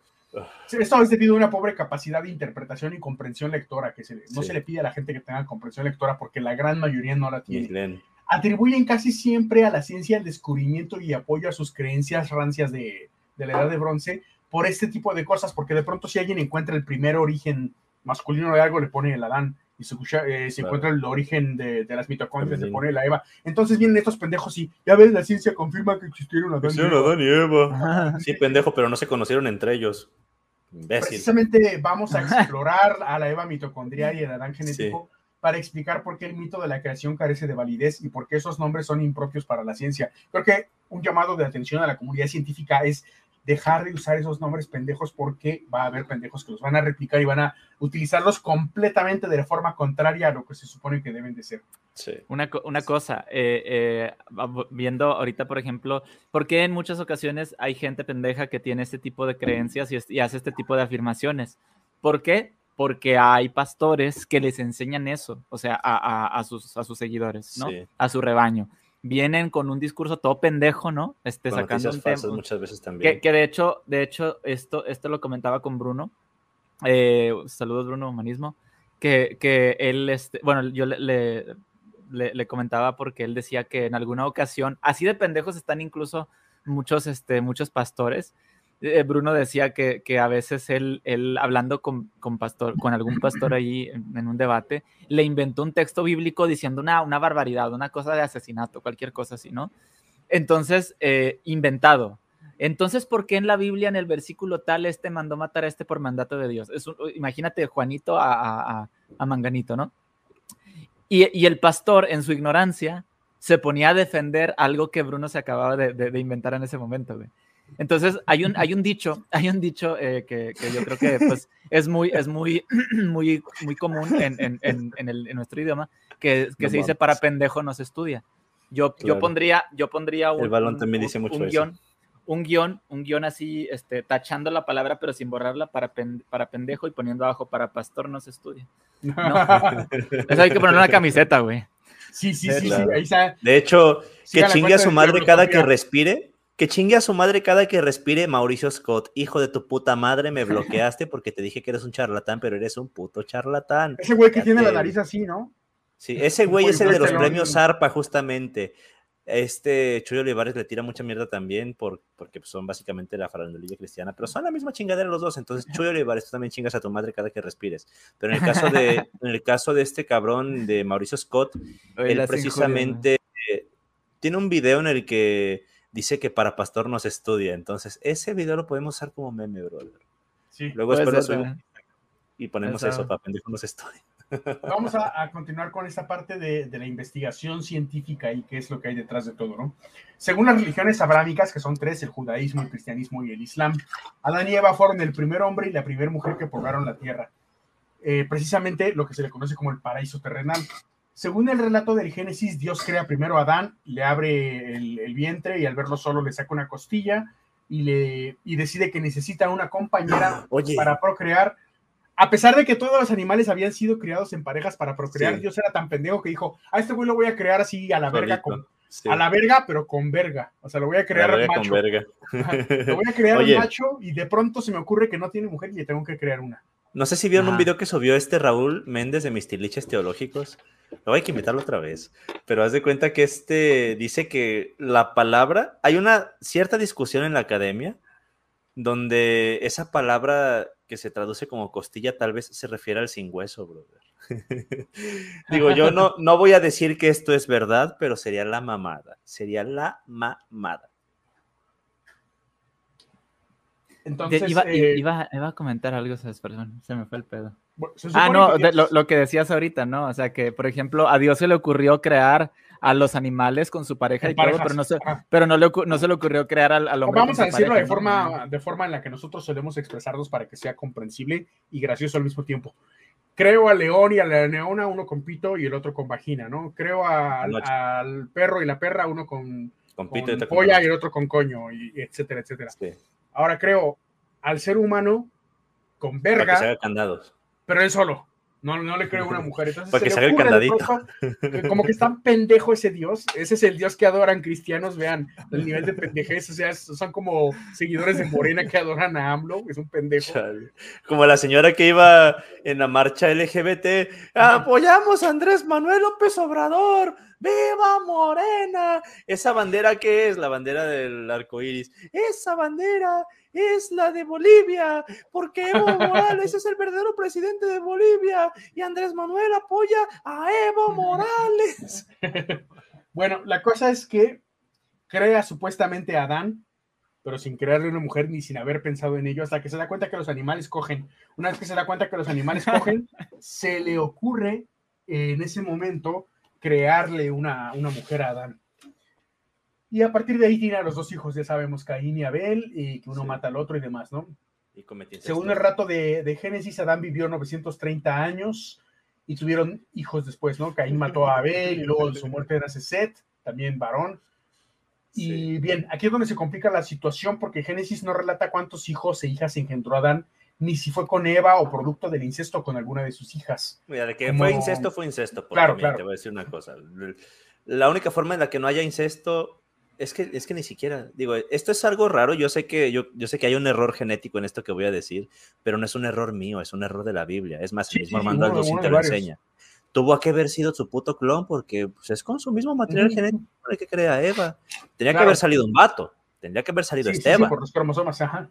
Pero como la Biblia es escrita por gente que no sabe de ciencias, pues obviamente sale con esa clase de errores. O sea, Adán se coge básicamente a un clon suyo que debió haber sido hombre, pero que por poder del guion es mujer. Entonces creo que eso es más incesto que cogerte a tus hermanos, ¿eh? Escogerse a sí mismo prácticamente. se cogió a sí mismo, se hizo el candadito, brother. Se hizo el candadito. Ahora, eh, eh, como... no había entendido lo del candadito, güey. La iglesia ortodoxa etíope tiene un texto pseudoepígrafo para la iglesia cristiana que se le llama el, libro de los jubileos y en el cual supuestamente explica que Seth con su hermana Sura tuvo descendencia, ¿no? Eh, supuestamente en el capítulo 4. Eh, relata Génesis de forma distinta que de forma similar a su padre Adán, Seth tuvo a su hijo Enos a la joven edad de 105 años. Que esto de, de las edades de más de 100 años, 200, 500, 900 años. Lo explica muy bien Aaron Ra en una conferencia que yo transcribí en mi blog de Quinto Jinete y que pueden leer el por qué los hebreos tenían ese conteo de años. Y sí, no es que vivieran más, es que contaban mal. El libro de los jubileos también relata que Awan o Aben, de, acuerdo a la traducción del hebreo Aben, que significa iniquidad, potencia o vicio, fue la esposa y hermana de Caín, así como la hija de Adán y Eva. Y continúa el relato de Génesis 5, la descendencia de Adán hasta Noé, quien de 500 años engendró a Sem, Cam y Jafet, y cuya esposa, aunque la Biblia no la especifica, probablemente por ser descendiente de Caín, se identifica como Naamá, quien fue hija de Lamec y de Silá. Posteriormente, la maldad de los hombres, como lo dice en Génesis 6, desató la ira de Dios, y luego Dios desató entonces lo que se conoce como el diluvio universal en Génesis 7 para acabar con esta maldad y por supuesto con toda la humanidad, exceptuando a quienes habitaban el arca, ¿no? Eh, Noé Pero muy pendejo no la acabó, porque pues si tu, si tu fin era que se acabara la maldad, pues güey, después del pinche diluvio siguió habiendo maldad. Me pregunta Heimdall que si debe preparar otra de vodka. Adelante, hermano, yo voy a tomar otra cerveza. Skull. Skull. Entonces, si nos apegamos al relato de Génesis, debemos concluir que el bagaje genético de todos los seres humanos, de género masculino particularmente, o sea, hombres, que existan sobre la Tierra antes del diluvio universal provenía de Adán, lo cual no solo carece de sentido histórico, ya que el linaje de ramificación más temprana de un cromosoma Y, que se le conoce como el cromosoma A00, se detectó en una muestra de ADN proveniente de, del Genographic Project de Nat Geo, que lo data hace 338 mil años. Y aunque el relato de Génesis no detalla el año en que Dios supuestamente creó a Adán y Eva, este se puede deducir de alguna forma de los estudios bíblicos alrededor de 4.000 años antes del relato ficticio del nacimiento de Jesús. O sea, tendría ahorita unos 6.000 años, por decirlo así. Nada más nos da esto una diferencia de 332.000 años, para que vean lo errada que está la Biblia, en contra de las diferencias científicas que sí tienen sustento, que sí tienen bases, ¿no? Estamos hablando de unas 56.3 veces la historia humana, 56 veces lo que conocemos de historia de diferencia. Continuando con el tema, el relato del Génesis también contradice de, una forma enorme la genética poblacional humana del cromosoma Y o Adán cromosómico y establece a un hombre africano, bueno, el, cromosoma Y es, algo que establece a un hombre africano como el ancestro común más reciente del género humano por vía paterna y del cual descienden todos los cromosomas Y. Esto conforma la población humana actual y va completamente en contra del relato bíblico de forma homóloga a este ancestro común del Adán cromosómico Y, supuestamente, existe algo que se le llama la Eva mitocondrial, y fue una mujer africana que poseía las mitocondrias de las cuales descienden todas las mitocondrias de la población humana actual. Repito, para esto hay evidencia genética, hay estudios científicos de laboratorio, no es solamente un librito de papel fino que sirve para fumar porros. Hay una evidencia bien tratada detrás. de Los de la Biblia sirven para eso, ¿eh? Más o menos. fumado, yo no he fumado, pero me han dicho que sí jalan. según, eh, bueno, de, esto es lo que decíamos que descienden todas las mitocondrias según pruebas de tasas de mutación de genoma mitocondrial. Pero eso no es todo. Al seguir la línea genealógica por vía materna de la famosa Eva mitocondrial, hay investigaciones basadas en la técnica de reloj molecular, que es una técnica genética utilizada para datar la divergencia genética entre dos especies que deduce el tiempo pasado a partir del número de diferencias detectadas entre las dos secuencias de ADN, estiman que el ancestro común más reciente de la Eva mitocondrial vivió hace aproximadamente 200.000 años. Aquí, esto nos marca de inicio un serio, muy, muy serio problema de temporalidad con el relato bíblico. Ya que según los estudios y el análisis de población mundial a lo largo de la historia, hace 10.000 años, o sea, 4.000 años antes de que Dios creara supuestamente a Adán y Eva, la población mundial ya era de cerca de un millón de habitantes. Y hace 8.000 años, o sea, 2.000 años antes de que Dios creara supuestamente a Adán y Eva, era de 8 millones.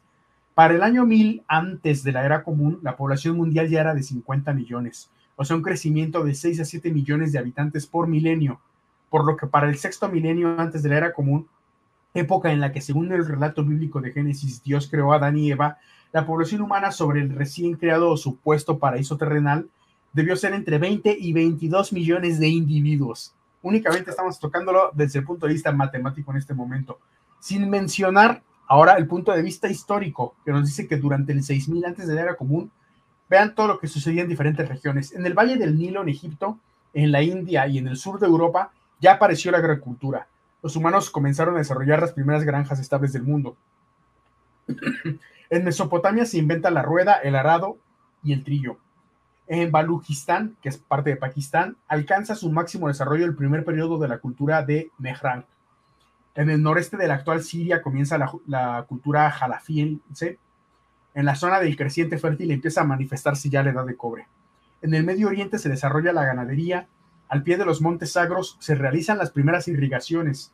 En varias regiones de Asia, como Tailandia, se desarrolla ya el cultivo de arroz. En Corea se desarrolla la edad neolítica.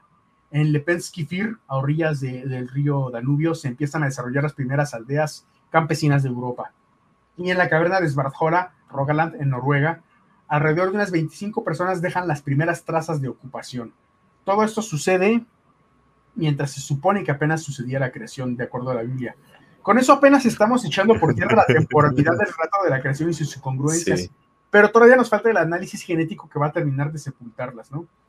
Eh, esto de que dos personas no pueden poblar el planeta entero. No sé si quieran comentar algo antes de que me vaya de lleno con esa parte del tema. Sí, de hecho, este, yo iba a mencionar que hay algo, hay algo importante para mencionar sobre la Eva, mitocondrial. No significa que solamente haya existido esa mujer en ese punto del, del, tiempo, en la historia.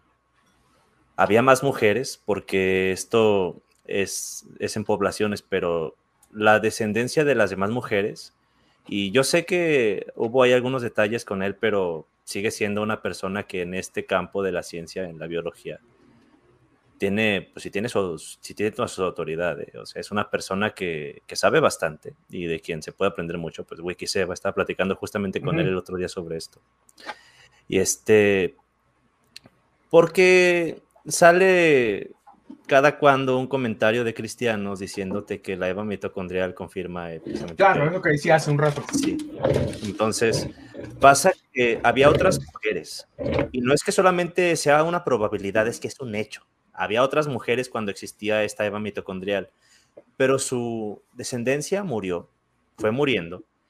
Y la descendencia que logró sobrevivir hasta el momento es eh, la, de esta Eva mitocondrial, que es la que logró ir transmitiendo sus mitocondrias de generación, de tal manera que ahora las mujeres, todas las mujeres que, que, están vivas en el mundo en la actualidad, tienen mitocondrias provenientes de ahí, o sea, eso se hace por rastreo genético, no es, como bien dice Julián, no es que simplemente por ahí se lo sacó del culo a alguien, o sea, son, son estudios que se hacen con, con, el rastreo genético que te llevan a que necesariamente tuvo que haber una mujer de la que descendieron todas esas mitocondrias, pero no significa que haya sido la primera mujer que habitó el planeta. Porque claro, claro, eso es muy importante. Vamos a decir, es muy importante tenerlo en cuenta porque es una confusión muy básica que, que se suele presentar bastante. Y además el tema, el tema de que la Eva mitocondrial, es importante mencionar que no es un término evolutivo, porque estamos hablando de que ya era un Homo sapiens, o sea, la Eva mitocondrial ya era Homo sapiens. En un terreno ya más amplio en la evolución, queda corto el concepto de la Eva mitocondrial. Nos tendríamos que ir hasta Luca. Sí, incluso en el caso de Luca pasa lo mismo, brother, porque a veces las personas piensan que era una sola, este, una sola célula, pero era una población de células. Es que esto, esto es algo que, tenemos que entender. No se trata solamente de individuos, se trata de, poblaciones en, estas cosas, aunque la Eva mitocondrial es una sola mujer, es una sola mujer que estaba en una población de, donde había más mujeres y más hombres, o sea, porque pues, se reproducían. Pero este, de la que tenemos registro hasta el momento es esa no significa que no haya habido antes, pero es, es, la que, es de la que tenemos registro en la actualidad. Y lo mismo con el Adán cromosómico, o sea, tampoco es que no haya habido otros hombres, pero es el que hemos podido rastrear más eh, lejos en la historia, vaya.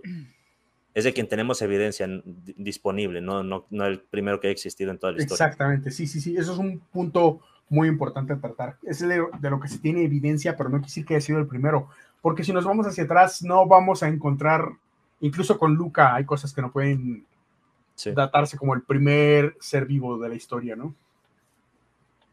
Bien, eh, respecto a esto de que es el más antiguo, ¿no? Que se tiene ajá, de que se tiene registro, pero eso no quiere decir que la vida haya nacido con él, sino que pudo haberse dado de otra forma a nivel cromosómico, por ejemplo, eh, a nivel de aminoácidos y demás. Eh, sí se sabe si la Eva mitocondrial era Homo sapiens. Aquí le, está diciendo Rosa, Rosa María era Homo sapiens, o sea, no, no, no, puede, no puede tratarse de, de, algo que no sea un Homo sapiens, eso sí está, sí está confirmado. Dos personas no podrían poblar el planeta entero. ¿Por qué? Hace 60.000 años aproximadamente el ser humano salió de África para hacer una migración a Europa y de ahí al resto del mundo. Un grupo de científicos estableció que al menos se necesitaron de 2.250 personas en edad madura a 2.500 al mismo tiempo para llevar a cabo ese viaje que continuó hasta Asia y Oriente Medio. Tuvieron que permanecer en África unas 10.000 para seguir poblando dicho territorio. La variación genética y los índices de población que se observan en el presente no hubieran sido posibles con una población resultante de un hombre y una mujer como únicos habitantes de la Tierra. Eh, algo muy curioso aquí, que es lo que les decía, esto tiene mucho que ver con la, con la variación genética y de lo que vamos a tratar de por qué la evolución incluso se sustenta más con este tipo de cosas que el nivel eh, creacionista que se trata de explicar en cualquier tipo de fantasía, ya sea fantasía bíblica o fantasía de otro tipo, pero, pero eso lo trataré después, ¿no? Para prosperar se necesitan genes diferentes. Si la única línea genética de la población mundial que se tiene fuera la de estos dos individuos de Adán y Eva, los daños y desórdenes genéticos serían considerables. Más allá de dar individuos con el pito chico como Ricardo Ponce, por ejemplo, habría grandes características genéticas que, serían conflictos para el resto de la ¿Soy yo? O sea, es posible que la humanidad presenta hasta nuestros días sin evitar la aparición. No, yo estoy aquí. Ah, ok. Te traste como unos 5 segundos. Sí, es la batería que me está, me está avisando y que si no la conecto se muere la Mac. Y ahí está conectada. Ok, cinco, como unos 5, ponle 5 segundos finales, no te decía que si la única línea genética de la población mundial fuera la de Adán y Eva, los daños y desórdenes genéticos serían enormes, ¿no?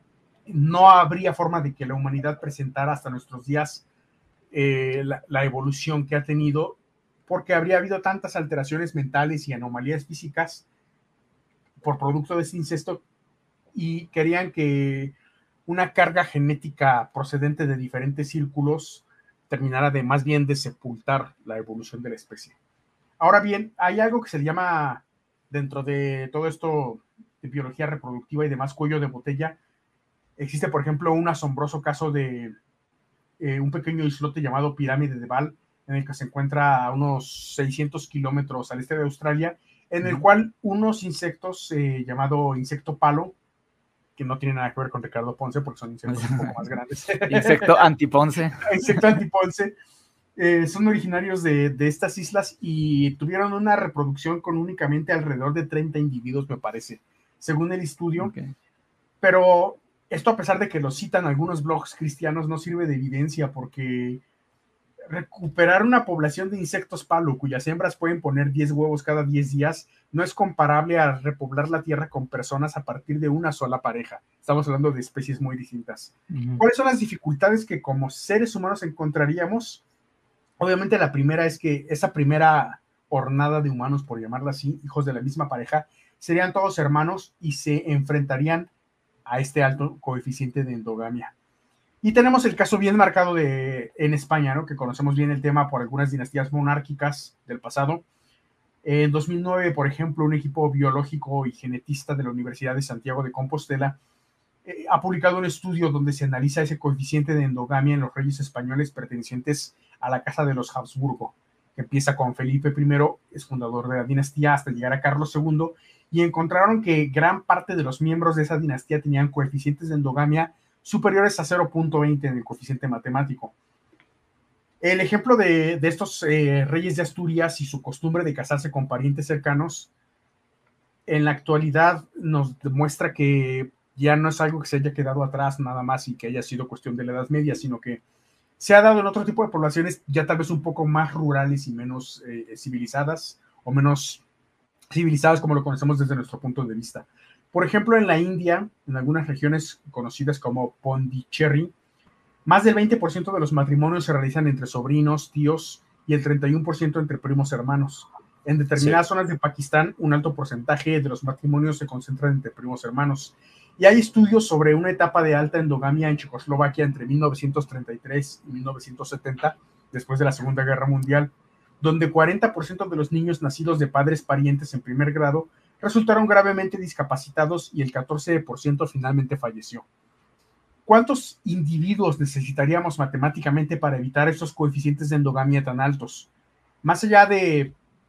Eh, hay una forma de saberlo. Lo, quiero tratar con un estudio que hizo la NASA junto con otro científico, de un antropólogo de nombre John Moore.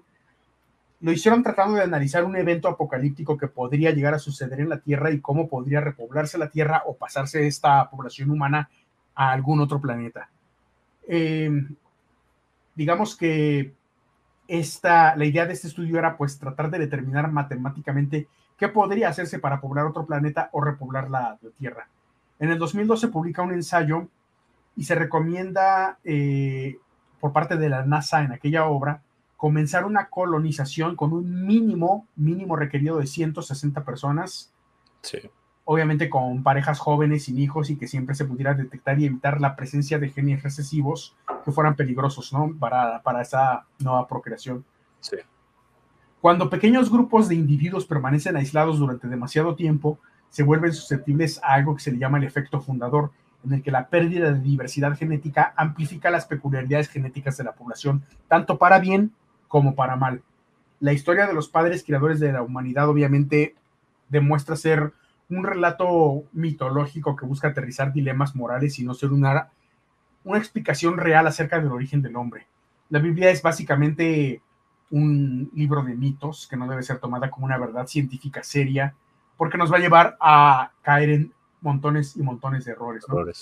Existen muchos estudios al respecto, los pueden checar en Nature, eh, este mismo del científico Moore en la NASA y demás, pero el problema subyacente eh, es el mismo a través de todos los ejemplos, ¿no? el hecho de que haya un acervo genético pequeño va a causar que enfermedades genéticas y problemas genéticos que pueden ser el resultado de dos copias de genes pasados por el padre y la madre y que vienen de un mismo gen errado, puedan transmitirse de generación en generación y más bien acabar con la especie lejos de, hacer que aumente. Si estos padres también son hermana y hermano, es mucho más probable que los genes compartan similitudes, ¿no? Y ese problema se propagaría a través de generaciones no generaciones ad infinitum, porque finalmente habría un punto en el que estas generaciones terminarían por morir por la falta de variabilidad genética. Entonces, realmente lo que la ciencia nos dice es que si no existe esta variabilidad genética, no se puede tener una evolución natural de la especie ni una procreación de forma correcta y eventualmente la especie tendería más bien a la extinción. Creo que con eso podríamos eh, cerrar un poco el tema, no sé. No, Yo tengo un par de cosas. Sí, sí, dale, hermano, dale, hermano. Hay dos casos. Uno es de unas islas que no sé si ya mencionaron, del Pacífico, donde todos ven en blanco y negro justamente. Ahorita estaba googleando el nombre. las de Pinchla. Donde, mira, déjame, lo agrando un poco porque yo estoy bien ciego. No es producto de que mis padres sean endogámicos, es porque yo jugaba muchos videojuegos. Pero dice, es una isla del Pacífico donde 57 personas son ciegas al color desde que nacieron. O sea, estamos hablando de que padecen de una enfermedad genética que se, se denomina acromatopsia, o sea, ah, acromatopsia. Por cierto, por cierto, gente, en TikTok yo no sé por qué chingado siempre me dicen que estoy leyendo en mis TikToks. A ver, ustedes pueden saber si estoy leyendo o no lo estoy leyendo, realmente no lo pueden saber, pero cuando yo estoy leyendo, yo les digo que yo sí estoy leyendo, porque no tengo pedos en reconocer cuando lo leo, pero cuando no estoy leyendo, no me la verga diciendo que estoy leyendo. Decir que es malo leer es más deplorable. Son gente que no lee, entonces son no, pendejos. No leen, exacto, pero ahí te va. Incluso a mí se me hace más difícil leer y hablar al mismo tiempo porque pues, te puedes trabar cuando encuentras cierta palabra. Entonces es muy, mucho más fluida la forma de hablar si no estás leyendo. Y creo que a pesar de que yo no tengo mi vista fija en la cámara, la, la, fluidez con la que yo hablo y sobre todo en videos de los que yo subo en TikTok donde no hay cortes. A ver, ¿me escucho? ¿Qué? Sí, sí, sí. Ah, bueno, déjame terminar, no me cortes la inspiración. Dale, dale. Este, les digo que este, la, la, fluidez que yo tengo con videos sin cortes, como los que hago en TikTok, es porque estoy improvisando, cabrones. A ver, para bien o para mal, yo manejo bastante bien este tema de la improvisación. Entonces, este, no, no me mamen la verga. Y ahora sí estoy leyendo. Y cuando yo leo, les digo que estoy leyendo hijos de su puta madre. Oye, este como dice, como dice Julián, ¿no? O sea, ahí es donde te das cuenta qué tipo de gente, güey, es la que, es la que te critica, la gente que no pinches lee, güey. claro. Yo siempre estoy leyendo, todo el episodio lo leo, pero ¿quién crees que escribió el guion? Y eso no, y eso no te... exacto, exacto, brother. O sea, es lo que yo les digo. Incluso si yo estuviera leyendo, yo estaría leyendo lo que yo escribí, o en su defecto, si estoy leyendo algo que otra persona escribió, doy el puto crédito, porque yo reconozco el trabajo ajeno también. Creo que esa es una de las fortalezas que tengo y es una de las cosas que me hacen tener un pito enorme. Decir que estoy tomando el trabajo de alguien más, porque somos una pinche sociedad y yo creo en la sinergia también. Y si alguien está haciendo algo de lo que yo me estoy valiendo, yo doy el puto crédito. Es más, hace ratito les mencioné Wikiseba también, o sea, les dije, independientemente de lo que haya pasado con algunos amigos creadores de contenido lo demás, pues este Wikiseba pues es alguien que aporta mucho en este tema, o sea, es alguien que estudió biología, carajo. Entonces, este es razonable ir con las personas que saben más que tú en ciertos temas. Y hasta por eso me critican, fíjate, pero chinguen a su madre. Ahora, vamos, vamos con el tema este de la isla, esta isla de Pinchla. Y es que lo estoy pronunciando correctamente, es eso, ¿no? O sea, Aquí te está diciendo que tiempo de lectura dos minutos. Vamos a ver si lo, si lo logro hacer. Cuando pensamos en las islas del Pacífico, nuestra mente se inunda de imágenes de islas paradisíacas. En esas donde el color del cielo y el mar se funden. Bueno, bla, bla, bla, bla, bla. Vamos a ver. Más abajito. Me voy a brincar un párrafo. Dice, desgraciadamente ahí viven personas que desde que se levantan hasta se acuestan lo ven todo en blanco y negro. Ah, pues mira, dice que hay colores bonitos y eso, pero estas personas no son capaces de verlos. ¿Por qué? Porque se estuvieron cogiendo entre familiares. Dice, la Micronesia es una región eh, del Océano Pacífico que forma parte de Oceanía. En este archipiélago hay una isla de muy pequeño tamaño, como la de Ponce, como la de Ponce. Micronesia no tiene algo que ver con Ricardo Ponce. Era como la enfermedad que Poncinicia sería. Poncinesia, brother, sí. Dice, en este archipiélago hay una isla de muy pequeño tamaño como la de Ponce, en la que viven ah. unas 700 eh, personas y se llama Pinchlat. Pues bien, 57 pinchlapenses eh, tienen la desgracia de ver la vida en blanco y negro. Causas genéticas, estas personas son ciegas al color y eso les pasa porque nacieron, parece ser que la causa... ¿Eh? Espérame, leí mal. También otra cosa, cuando están leyendo unas personas es posible que lean mal y se, equivoquen. Entonces, este, también ahí, ahí se pueden dar cuenta. Como me acaba de pasar a mí. Estas personas son ciegas al color y esto les pasa desde que nacieron. Parece ser que la causa de esta extraña enfermedad es genética. Se denomina acromatopsia o daltonismo total. Fuera de la isla, esta enfermedad es muy rara. Tan solo la sufren una de cada 30, ¿qué dice? 30 mil personas. Chinga su madre. una de cada 30 mil personas la, padece fuera de esas islas, pero, pero dentro de esas islas es algo común. Es fácil imaginar ¿Por qué cuando los genetistas oyen el nombre de la isla empiezan a salivar? Para poder entender la desgracia de los isleños hay que remontarse hasta los años de 1775 y por ahí. En ese año un tifón llamado Lenkieki, Lenkieki se llamaba, mató al 90% de los habitantes de la isla. Al desastre natural del tifón le siguió una hambruna y una elevada mortandad. Tan solo quedaron en pie una veintena de personas en toda la isla y entre ellas el rey Nahuarqui. Nahuarqui. Se llama Nahuarqui este güey. Nahuarqui Guaneni la verga. Pinches nombres. que no se Guaneni se da la verga. El rey, el, el Guananingue es su madre, ese güey, así se llama. El Guananingue es su madre. y la clave está aquí, o sea, este güey era daltónico. Su madre. Guananingue, Sí. Ese güey era daltónico. Evidentemente eran pocas personas, pero las suficientes para que no se extinguiera el género humano en esas islas, en esa isla, en Pinchlap. Luego después dice que aquí el aislamiento obligaba eh, a la endogamia, o sea, el, aislamiento y la obligada endogamia, ya que estaba muy mal visto casarse con extranjeros, o sea, nuevamente el tema este también de la preservación de las herencias que voy a mencionar en el segundo caso que tengo aquí. Fueron necesarias tan solo unas pocas generaciones para que, se, para que la acromatopsia real afectase a un elevado porcentaje de la población. Ahora, por cierto, por cierto, hay un episodio de la historia donde necesariamente o muy probablemente hubo endogamia y es la descendencia de Gengis Khan, porque ese cabrón se cogió a medio mundo. Entonces, claro, muchas de las personas que viven en la actualidad probablemente tengan genes de Gengis Khan y ni siquiera lo sepan. Bueno, volvamos a este tema de aquí, de estas personas. Dice que este, a ver, ¿dónde, dónde estaba? afectó a la población porque pues, eran hijos del rey o descendientes del rey, este que tenía daltonismo. Además de no poder disfrutar la belleza de los paisajes, los lugareños tienen serias dificultades para identificar a los alimentos en proceso de descomposición. Eso está peligroso, brother. Así como una marcada sensibilidad a la luz solar y lo que conocemos como fotofobia. Bueno, esa es la, la, luz solar. Pero fíjate, una cosa te va llevando a la otra, porque ya hasta estás en peligro de que te tragues algo sin saber si está bien o mal. O sea. Entonces es que todo eso va en contra de la, por decirlo así, de la, de la exitosa, ¿cómo se le dice? De la exitosa supervivencia debido a los genes que te ayudan a sobrevivir precisamente. O sea, y luego dice, no es que le sirva de consuelo, pero el, ponce, el poncecromatismo, aquí dice monocromatismo, pero había leído microcromatismo, entonces perdónenme. Ricardo Ponce, lo siento, me equivoqué contigo. No decía, mon, no, sé, no decía micro, decía mono. Ya cuando diga micro te menciono. Pero el, hasta, rimaste, güey. No decía micro, decía mono. Ya cuando diga micro te menciono. Ajá, huevo. ya hasta salí poeta. Saliste rapero, bro. Salí rapero, brother. tengo buen freestyle.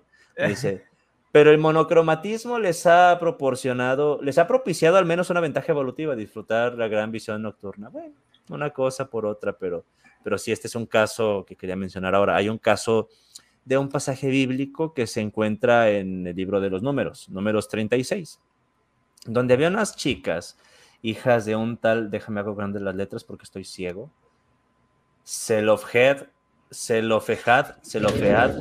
Bueno, cuando, cuando hay endogamias ya saben que hay nombres feos. Nombres culeros, sí. Nombres culeros. exacto. Entonces, este cabrón tenía unas hijas que, en resumen, esto está en el capítulo 36, luego leanlo ustedes con calma. Son 13 versículos, no lo voy a leer todo porque me da hueva, pero voy a leer los últimos. O sea, dice. Y las hijas, versículo 10, y las hijas de este cabrón que se llama Feo, hicieron tal como el Señor había ordenado a Moisés. O sea, Diosito ordenó esto. Pues Maala, Tirsa, Ogla y Milca. Ah, de hecho, esto tú lo mencionaste, Julián, ¿no? No sé, porque Milka, Milka sí me suena con lo que tú dijiste. Que dice Inoa, las hijas de este cabrón, se casaron con los hijos de sus tíos. O sea, Dios mandó que se casaran con sus pinches primos, brother. Y ya existía la ley.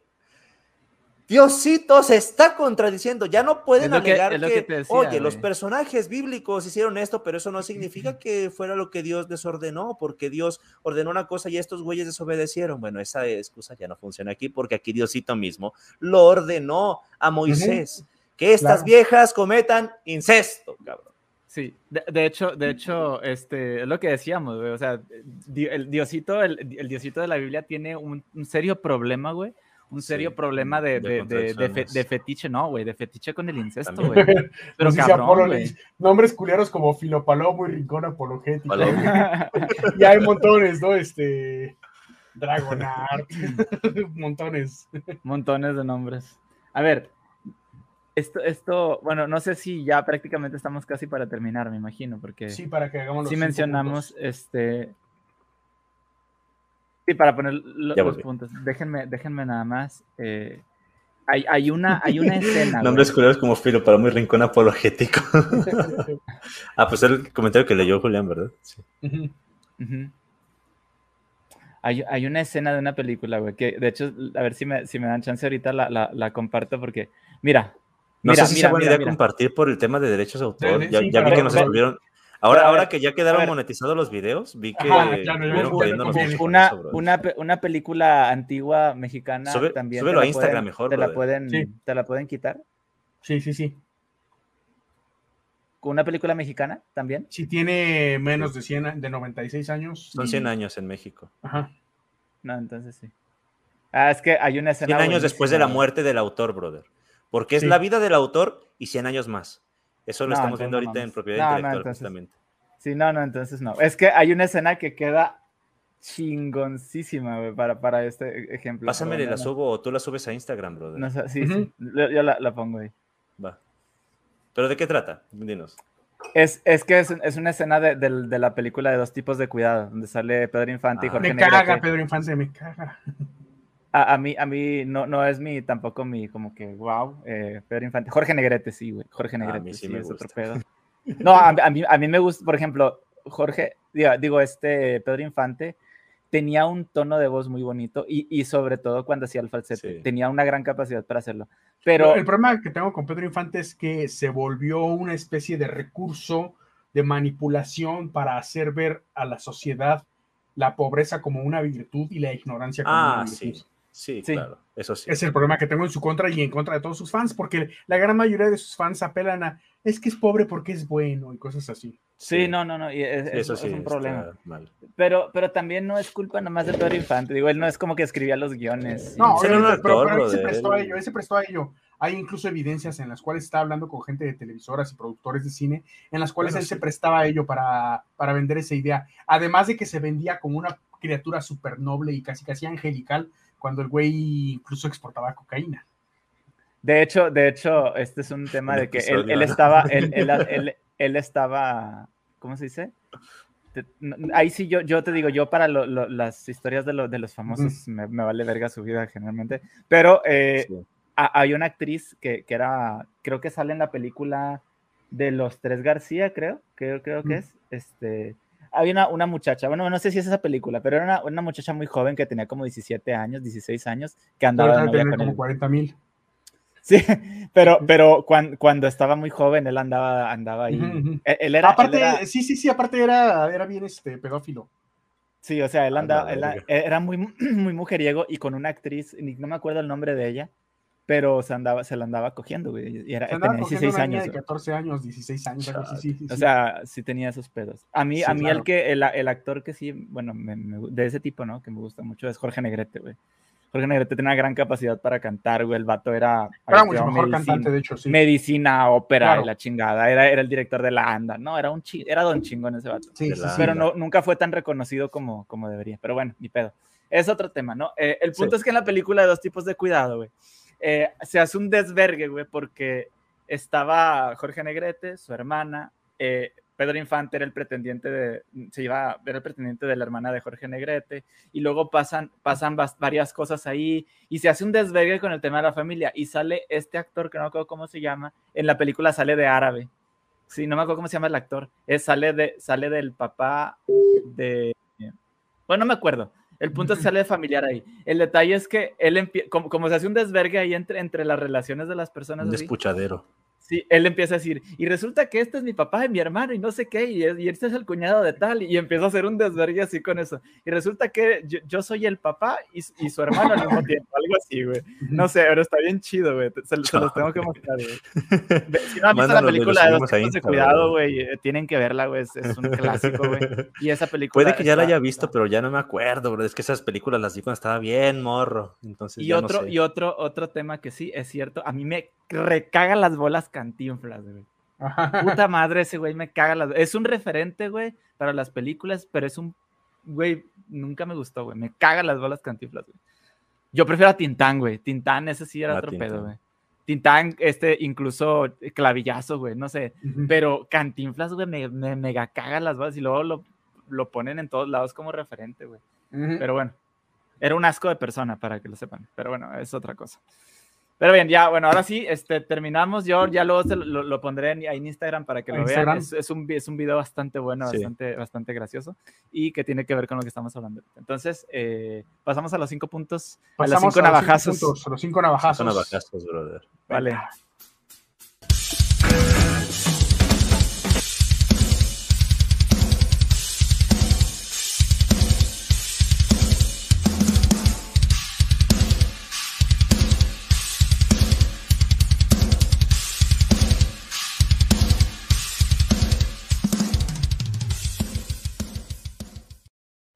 Ahora sí todos digan Bonham, Bonham. Punto número uno. Las historias de la Biblia contradicen las evidencias científicas. Solo unas pueden ser ciertas y mientras unas se sostienen con creencias de gente pendeja, las otras son experimentadas, cuestionadas, probadas, repetidas y finalmente, tras pasar todo ese examen, si llega a presentarse nueva evidencia, se corrigen. Exactamente. Exactamente. Bro, se me ocurre que, que, un día vamos a hacer lo de los cinco puntos, güey, pero, pero con una batería que yo tenga aquí atrás, güey. Me voy a parar y voy a tocar la batería. Lo en vivo, ajá, ajá. Estaría súper sí, güey. Punto número dos. El que la Biblia sea uno de los libros más famosos no demuestra su fiabilidad, sino demuestra la falta de intelecto y comprensión lectora en la población mundial. Sí. Punto número tres Nunca confíes en un güey que baja de una montaña con dos piedras y olor a hierba quemada. Eso va a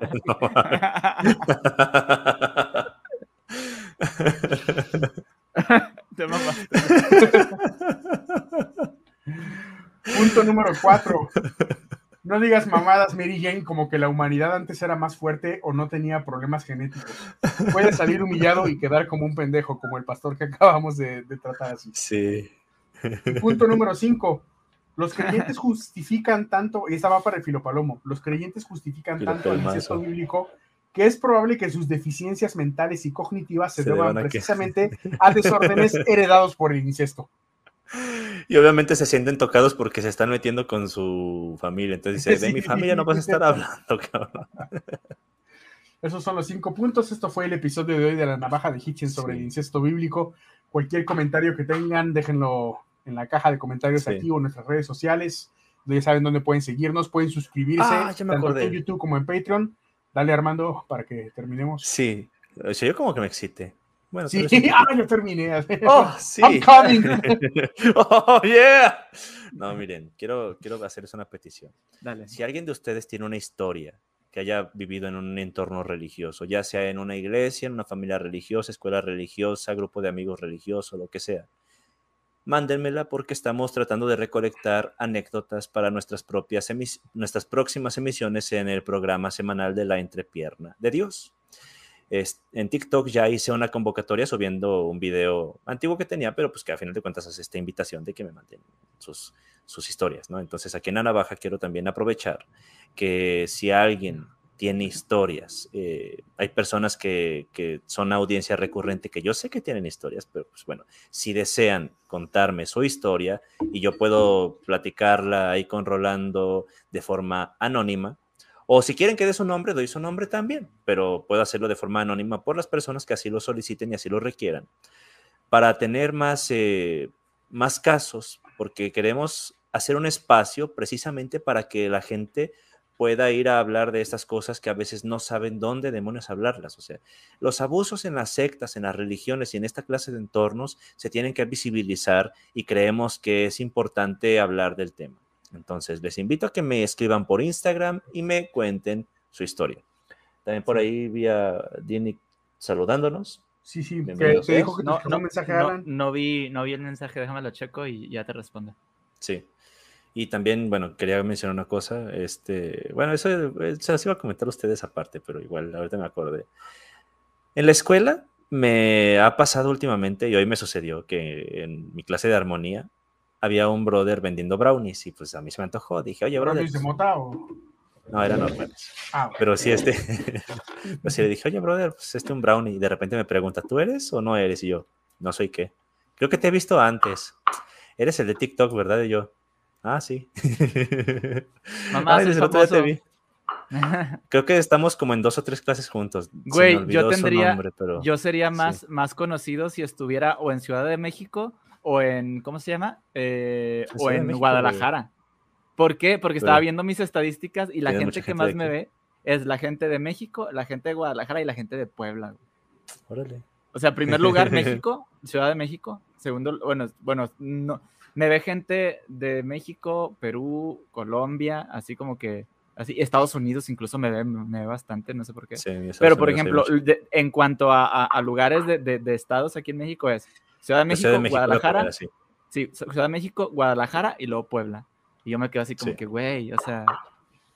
¿Por qué Ahora, yo, yo comento esta historia porque, pues quiero decirles, gente que me haya visto en la escuela de música o así, si nos ven, pues al menos a mí personalmente, pues eh, acérquense a saludar y platicamos poquito, ¿no? Ya me dicen, eh, es chido ver que la gente, a la gente le guste lo que haces, porque me decía, oye, que están bien interesantes tus TikToks sobre ateísmo y la chinga de Dios, órale, qué buena onda. Digo, yo no sé si las personas sean ateas y francamente no me, no me detengo a preguntarles, pero eh, a final de cuentas, venía si pensando les gusta, es un buen punto, ¿no? Si les gusta es un buen punto, exacto. O sea, de alguna forma lograste captar la atención de una persona y de la forma que sea estás aportando algo. Entonces eh, es bonito saberlo y, pues este se pueden acercar a saludar y cotorrear, digo, también incluso si estás ahí en la escuela y estudiamos un rato la materia en la que estemos, lo que sea, pues también aprovechamos para hacer nuestros deberes, ¿verdad? Pero pero sí, si no, pues incluso nada más llegar y qué onda, brother, qué onda. O sea, yo, yo de repente tengo mi expresión de que me caga el mundo, porque sí me caga el mundo, pero también disfruto esas cosas bonitas. Entonces, pues, Mira, Armando, Armando es, es, este, es bastante accesible. Entonces, digo, todos nosotros somos bastante accesibles. Este, si nos ven por la calle, no creas que les vamos a hacer cara, cara de pedo. Todavía no estamos en ese punto. no, yo creo que igual no. O sea, o sea, realmente, pues sabemos que o sea, y entendemos que mucha gente pues puede acercarse con nosotros por algún tipo de admiración o decir, oye, ¿sabes qué? Yo te veo me río mucho con tus lives o lo que tú quieras. Y a nosotros se nos hace chido, güey, porque, porque sabemos, sabemos la falta de, de, este tipo de contenido que hay en, en, en redes sociales y al fin y al cabo, pues entendemos eh, cómo, cómo, te sientes identificado con, con este, con, con, con, que alguien en internet diga estas cosas. Entonces, a nosotros, bueno, al menos yo, yo creo, quiero pensar que a todos nosotros nos daría gusto que alguien nos vea y nos salude y nos diga chingón tu podcast. O sea, claro, güey. Es que es, es una forma de recordarte eh, que algo estás haciendo bien. En caso de que estés haciendo algo bien, digo, porque también, se, también se, vale considerar la posibilidad de que no estemos haciendo algo bien, pero, pero en este caso, si nos han dicho esas cosas, podemos pensar que estamos haciendo algo bien. Chécate esto. Si ven esto que está atrás de mí. Ah, sí, es, una, lona que dice Ateos Libre Pensadores de Nuevo León. ¿Qué pasa? Yo desde hace casi dos años, güey, que un poco más de dos años empecé mi podcast. De hecho, uno de mis primeros invitados fue aquí mi compañero eh, Armando Skitrowski. Sí. Este, yo había encontrado un grupo eh, en Facebook de, de ateos en Monterrey. Ese grupo ya tiene más de 10 años de existir como tal. Y esta lona, esta lona que está atrás de mí, está así, aquí, tengo, tengo volteada la...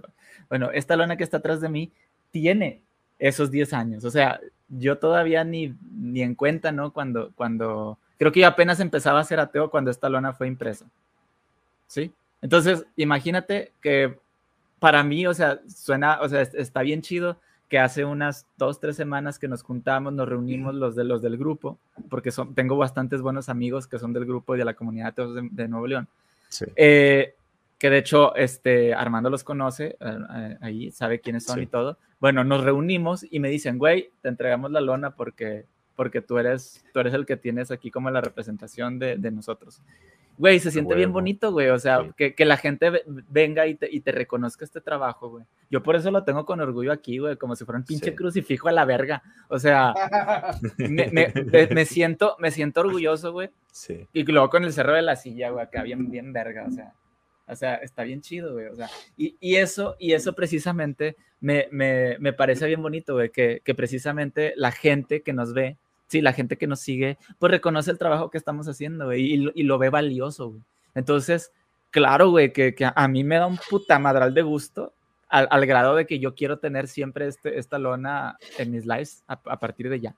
¿Me explico?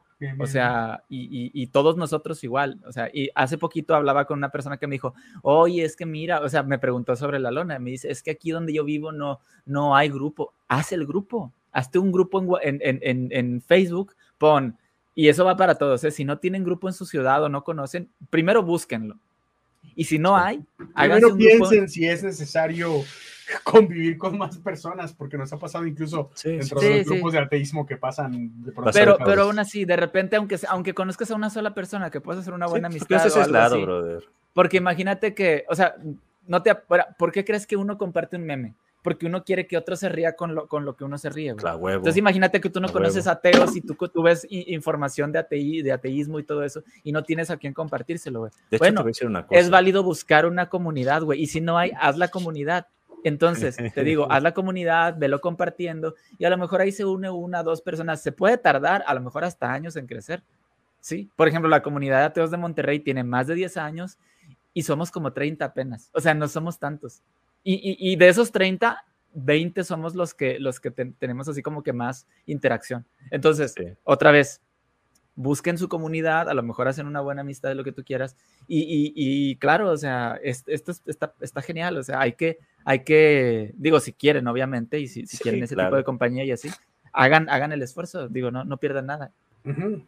De hecho, yo, yo, voy a comentar una anécdota. Y compártanle la navaja de Hitchens. Compártanle la navaja la de Hitchens. Sí. sí. No, mira, hay un brother que yo no sabía si decir su nombre o no. Ahorita eh, creo que voy a referirme a él simplemente como el brother del coro. en, el, en el coro filarmónico había un brother que él sigue la navaja, él seguido le da me gusta a las publicaciones en Instagram pero él de repente me dice, oye, que vi que estabas en un video en internet y la chingada, no, pues que sí, y se acerca a decirme, pero él voltea como para ver que nadie lo está escuchando y me dice, es que yo también soy ateo desde hace muchos años y la chingada, pero no sabe, no sabe este como con quién hablar de esas cosas, ¿sabes? O sea, me dio a mí mucho esa impresión, dije, es que, bueno, aparte estamos en un templo, ¿verdad? Entonces el, el vato, el vato este se, se daba porque pues en, en, los coros y en las orquestas muchas veces ensayas o tienen los eventos en los templos. De hecho, tengo un chismecito del que quiero hablar después. Tal vez en mi canal haga un directo de esto, pero ya se emputaron porque hacemos conciertos profanos en sus templos los católicos. Ah, sí, sí, sí.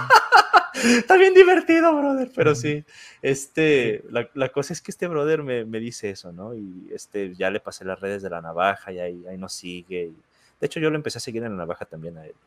Pero este, ahí él está presente, si por ahí nos escuchas, pues este, saludos Álvaro, pero sí, este, él, él, me hizo pensar en esto, o sea, más bien tú, tú me hiciste acordarme de, de, esa vez que me dijo eso, ¿no?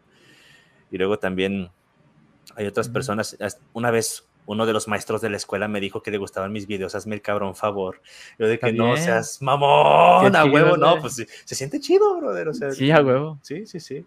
Sí, está, bueno, está pues mamalón, es, es, bueno, ahora, por aquí decía, decía este José Antonio que también hay mucha gente que llega a insultar youtubers ateos, o sea, dice, no sé si se fijan, eh, si han visto a un güey que como enfermo, el cabrón, que llega a insultar a veces a Aristarchus o a Teología Analítica, bueno, como estamos hablando de gente Muchos. de distintos países, muy probablemente sean insultos que te hacen solo por internet, porque mira, a mí en internet me mientan la madre un chingo de veces. No me ha pasado ni una sola vez que en persona se me acerquen y espero que no me pase aunque fíjate, de, depende de qué es lo que lleguen a hacerme, ¿sabes? O sea, porque si llegan en un plan hostil, y yo considero que pueden ser una amenaza, probablemente yo los agreda primero porque pienso que me van a querer asaltar. O sea, porque pues yo lo que veo es eso, me van a querer asaltar. Ahora, si llegan insultándome, hey, tú eres el pinche tal vez más bien yo los grabe, porque sería gracioso y lo podría compartir en internet. Pero este exactamente. Me ha sucedido hasta la fecha. Es más, incluso a veces tengo el pendiente de que a ver si algún sacerdote me reconoce, por lo mismo de que yo me la vivo en templos. Entonces, este, puede que llegue a pasar porque este, pues, también son gente que usa internet y yo a veces he tenido ahí discusiones con pastores o con sacerdotes en, TikTok, entonces puede que ya en alguna ocasión me, vean y sí sepan que soy yo, no lo sé, sería divertido si llega a suceder, pero no sé. Dice, dice aquí, dice aquí Mario, Mario sí, dice, estaría chido tomar una foto con la lona, Alan invita, brother, si eres de Monterrey, pues puede ser, puede ser. Puede ser. Este, Dinic dice, yo también tengo mi canal de YouTube para el que quiera seguirme. Ah, no sabía que tenías canal, no sabía que tenías canal. Este, eh, ahí, ahí, lo veo. Pero creo que era exclusivamente perfecto. Y dice Israel, ya para terminar, los que insultan por internet son pusilánimes que en persona no se atreverían ni a mirarte a los ojos. Sí, de hecho. De hecho, sí. Este, muy bien. Ah, es de San Nico, mira, San Nicolás, güey, con madre. A huevo. No, conozco casi, casi no conozco gente que sea de aquí, la verdad. Una vez, hace, hace tiempo, este, me reconoció, estaba yo, me fui a aplicar la primera, la primera dosis de la, de la, de la vacuna, este, y, y fue gracioso porque, porque yo iba saliendo y se me acerca un vato y me dice, dice, oye, este, yo te conozco. Y yo dije, güey, me, va... o, sea, o sea, es que tengo muchos haters, güey. Y dije, este güey me lo va a querer hacer de pedo. Y dice, tú eres el de TikTok, ¿verdad? Eres escepticismo. Le digo, sí, soy yo. Dice, ah, es que me gustan mucho tus videos. Y yo, a huevo. huevo. Y, y, me, dice, me dice, yo soy mormón. Me dice, yo soy mormón. Dice, no mormes. No mormes. Pero fíjate, hay, gente, hay gente a la que le gusta el cotorreo que traemos, brother, a pesar de que no sean ateos. No, no, y me dijo, o sea, a mí me gusta, me gustan este, me gustan tus videos y no me gusta cuando, cuando te tiran hate así, o sea, no se me hace chido. Y yo, ah, mira, con madre. Y nos fuimos, de hecho, ahí en mi, en mi perfil de TikTok, si le buscan tantito, ahí van a encontrar el video y lo grabé en la calle cuando, mientras Ah, sí, que fuiste a la vacuna, brother, ya me acordé. De la vacuna, sí, sí, sí. y ahí está el video, por ahí estar en mi perfil. Y entonces, está chido cuando alguien te ve y te dice, no, que mira, esto, estaba, estaba bueno. Entonces, este, bien. Eh, nada más quería comentar eso y pues muchísimas pues gracias a todos. Recuerden que todo aquello que puede ser afirmado sin evidencia es evidentemente pendejo. Recuerden también usar condón. Y si eres Ricardo Ponce, pues ponte uno de su tamaño, chiquito. y si, si, van a usar este. ¿Cómo les puedo decir? Cubrebocas. ajá, usen, usen cubrebocas para salir y el preservativo para entrar. Exactamente. Y acuérdense que el gel antibacterial tiene poder, la sangre de Cristo no. Nos vemos. Nos vemos la siguiente semana a todos. La siguiente semana sí vamos a estar en viernes, ¿verdad? Probablemente. Esperemos, esperemos. Nos vemos.